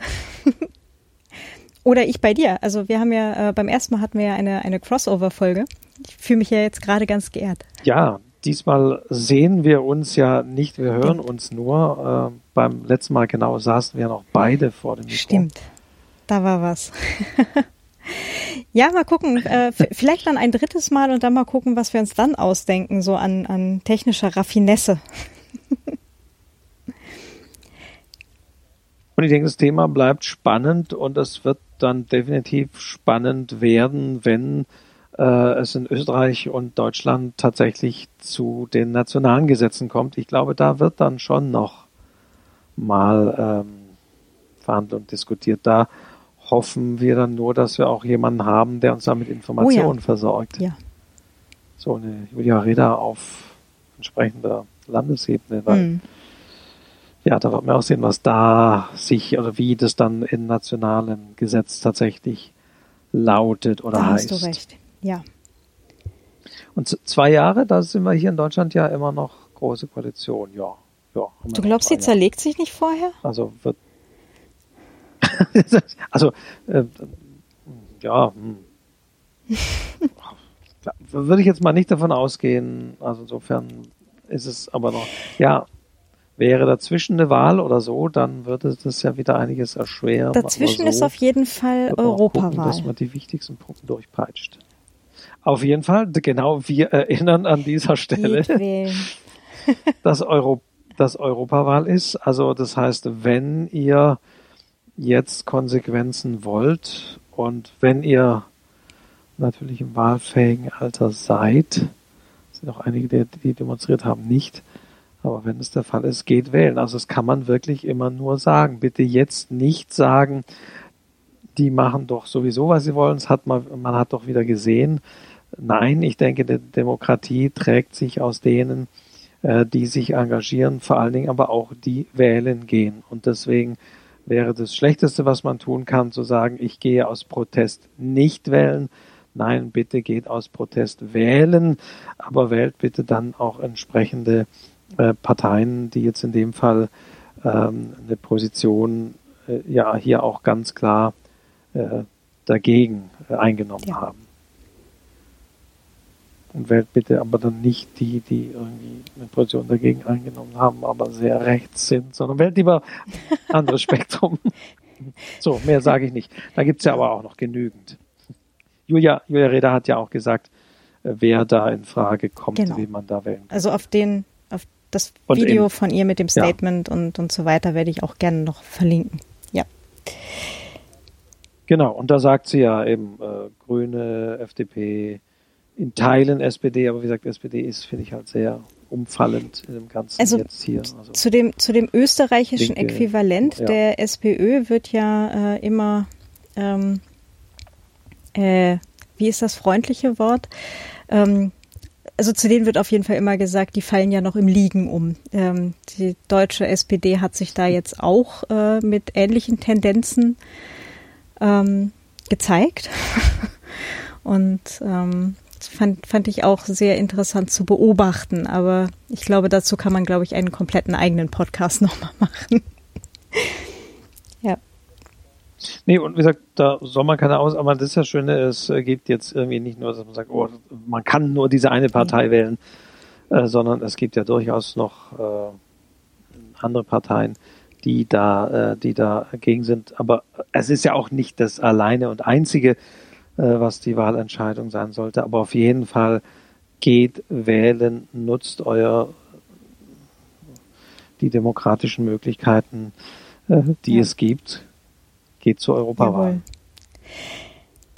Macht es zu einer Europawahl, wo die Wahlbeteiligung mal wirklich nach oben gegangen das ist. Das wäre schön. Das wäre wirklich, wirklich schön. Wenn das Ganze wenigstens einen positiven Outcome hat, dann wenigstens den, das wäre toll. Eins muss man ja übrigens dem Europaparlament bei der Gelegenheit äh, zumindest zugute halten. Wenigstens den Quatsch mit dieser Sommerzeitumstellung haben sie äh, jetzt dann auch mal beschlossen, das zu lassen. Oh, ganz anderes Thema.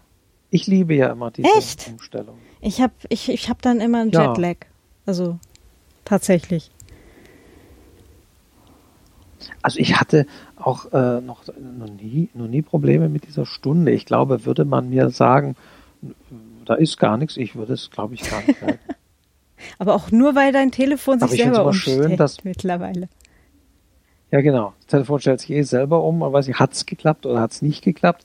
Ich, äh, ich könnte nämlich sagen, ja, also und äh, ja, dass im Sommer länger hell wird, arm, oder bleibt abends, finde ich dass man da wieder eine Stunde geschenkt bekommt dann im Oktober und länger schlafen. Diese, die aber vorher wegnehmen im März. Die, die eine Stunde mehr ja. im Oktober, da kann Nein, ich also, ja super mit um. Also länger schlafen habe ich hier überhaupt kein Problem mit. Aber die eine Stunde halt äh, immer im März, die fehlt mir immer so ein paar Tage lang. Nee, also mir überhaupt nicht. Äh, ich würde nichts davon merken. Und es liegt nicht daran, dass ich, äh, was weiß ich, mal eine Stunde länger und mal sonst wie schlafe, sondern äh, ich stehe eigentlich immer relativ früh auf und insofern, nee, also, oh, Studio Link hat geantwortet. Welche Version? Für die technischen Probleme. Super. Sie sind gelöst. Kannst du antworten. Wir sind am Ende dieses Podcasts. Das wird den Sebastian, glaube ich, gleich sehr freuen. Na gut, Wolfgang, nochmal ganz herzlichen Dank und dann bis demnächst. Ja, ich danke dir, Claudia, und sage auch bis demnächst äh, in diesem Podcast, in einem anderen Podcast oder im wirklichen Leben oder äh, wer weiß auf der Podcasting-Konferenz. Auf die hast, hast, du auf die schon mal jemals hingewiesen? Ähm, auf das Podstock? Ähm, ja. Ich überlege gerade, ob ich da, weiß ich gerade gar nicht. Ob du dafür also, Werbung äh, machen Werbung willst, will man da immer für machen. Podstock ist nämlich super cool. Ähm, also es ist super entspanntes äh, Wochenende dieses Jahr über Pfingsten mit ähm, einer sehr netten ähm, Gesellschaft von podcastenden Menschen. Ähm, super entspannte Leute, macht riesig Spaß. Äh, großes Workshop-Wochenende letztendlich und ähm, auf jeden Fall äh, ganz dringende äh, Reiseempfehlung. Ja, ich ja das wäre super cool. Klingt, ja. klingt interessant. Können wir vielleicht doch wieder live podcasten. Also, es ist jetzt spät geworden. Danke dir. Danke auch. dir. Danke für das tolle Gespräch, Claudia. Und bin mal gespannt. Freue mich, ich freue mich auch auf Rückmeldung. Das muss ich hier auch mal sagen, in meinem Podcast auch immer. Also, wer, wer bis jetzt hierhin dran geblieben ist, also alle Achtung, ist ja schon mal eine Leistung. Danke, dass ihr bis hierhin zugehört habt. Und also wir freuen uns, glaube ich, beide Immer. auch über Rückmeldungen zu dem Thema, gleich welcher Art. Ähm, es ist ein komplexes Thema. Das ist, ähm, äh, es würde mich wundern, wenn die Rückmeldungen nur aus einem äh, Spektrum davon kämen. Also das ist auch, äh, das gehört breit diskutiert und dafür ist so ein ähm, so ein Thema letztendlich auch da und ein, ein ähm, demokratischer Prozess, dass es breit diskutiert wird. Also ja. Ja. Also Feedback immer sehr gerne. genau. Also, vielen Dank fürs Zuhören. Und noch äh, eine schöne Zeit. tschüss. Ja, tschüss. Das war's auch schon wieder für heute. ja, äh, ist ein langes Gespräch geworden, aber ähm, das Thema ist wirklich wichtig und es geht uns vor allem auch wirklich alle an. Ähm, ja, schickt uns bitte tatsächlich gerne, gerne Feedback. Zum Beispiel via Twitter an @kzotzmann oder per Mail an feedback at viennawriter.net äh, oder auch gerne als Kommentar zur Folge auf viennawriter.net. Den Wolfgang erreicht ihr unter äh, Literaturcafé auf Twitter. Und ähm, Ansonsten findet ihr den Vienna Writers Podcast natürlich auch auf Mastodon. Und jetzt muss ich gerade ganz kurz gucken nach der richtigen URL, damit ich es auch wirklich richtig sage. At viennawriter at literatur.social. Genau. So, ähm, wenn ihr mich und den Vienna Writers Podcast unterstützen möchtet, könnt ihr das natürlich sehr gerne tun. Ähm, ihr findet alle Infos dazu unter viennawriter.net slash spenden. Ja, das heißt, es bleiben uns noch die nächsten zwei Termine über. Der 15.04., wo wir hoffentlich vielleicht äh, mit einer ganz kleinen Chance doch das äh, Schlimmste noch abwenden können. Ähm, das heißt, wieder Europaabgeordnete kontaktieren, E-Mails schreiben, auf die Demos gehen. Es sind jetzt am 6.4. gibt es wieder äh, in ganz Deutschland auf jeden Fall äh, Demonstrationen. Ähm, ich weiß gerade gar nicht, ob es eine in Wien gibt. Ich hoffe mal. Dann kann ich mein Schild nochmal ausführen. ähm, und was auch immer dann passieren sollte, Ähm, vielleicht habt ihr ja ein paar Minuten Zeit so am nächsten Wochenende und schreibt auf jeden Fall alle Europaabgeordneten, die dagegen gestimmt haben, auch nochmal an und sagt vielleicht nochmal Danke, dass sie bei dieser ganzen hitzigen Diskussion und äh, bei allen Emotionen, die da hochgekocht sind, offensichtlich, ähm, trotzdem einen kühlen Kopf bewahrt haben und ähm, ja, doch das, das Beste für alle Beteiligten im, im Hintergrund hatten. Genau, und ansonsten ähm, bleibt uns noch die Europawahl. Genau, die war noch. Am 26.05., also 26. Mai, ist es auch gar nicht mehr so lange hin, ähm, geht doch gerne, gerne wählen. ähm, das Video von der Julia Reda habe ich euch in die Shownotes getan, wo sie erklärt, warum es keine gute Idee ist, die Piratenpartei äh, zu wählen. Ja, die Konservativen haben sich selbst disqualifiziert und ähm, meiner Meinung nach ist die AfD jetzt auch äh, mal indiskutabel. Bei allem anderen geht auf jeden Fall wählen. genau, und äh, dann schauen wir mal, was die nächste Legislaturperiode bringt und wie es jetzt im Bereich Urheberrecht dann auch für uns weitergeht. Habt auf jeden Fall einen ganz schönen Tag trotz allem oder mit allem. Und dann bis zum nächsten Mal. Eure Claudia. Ciao.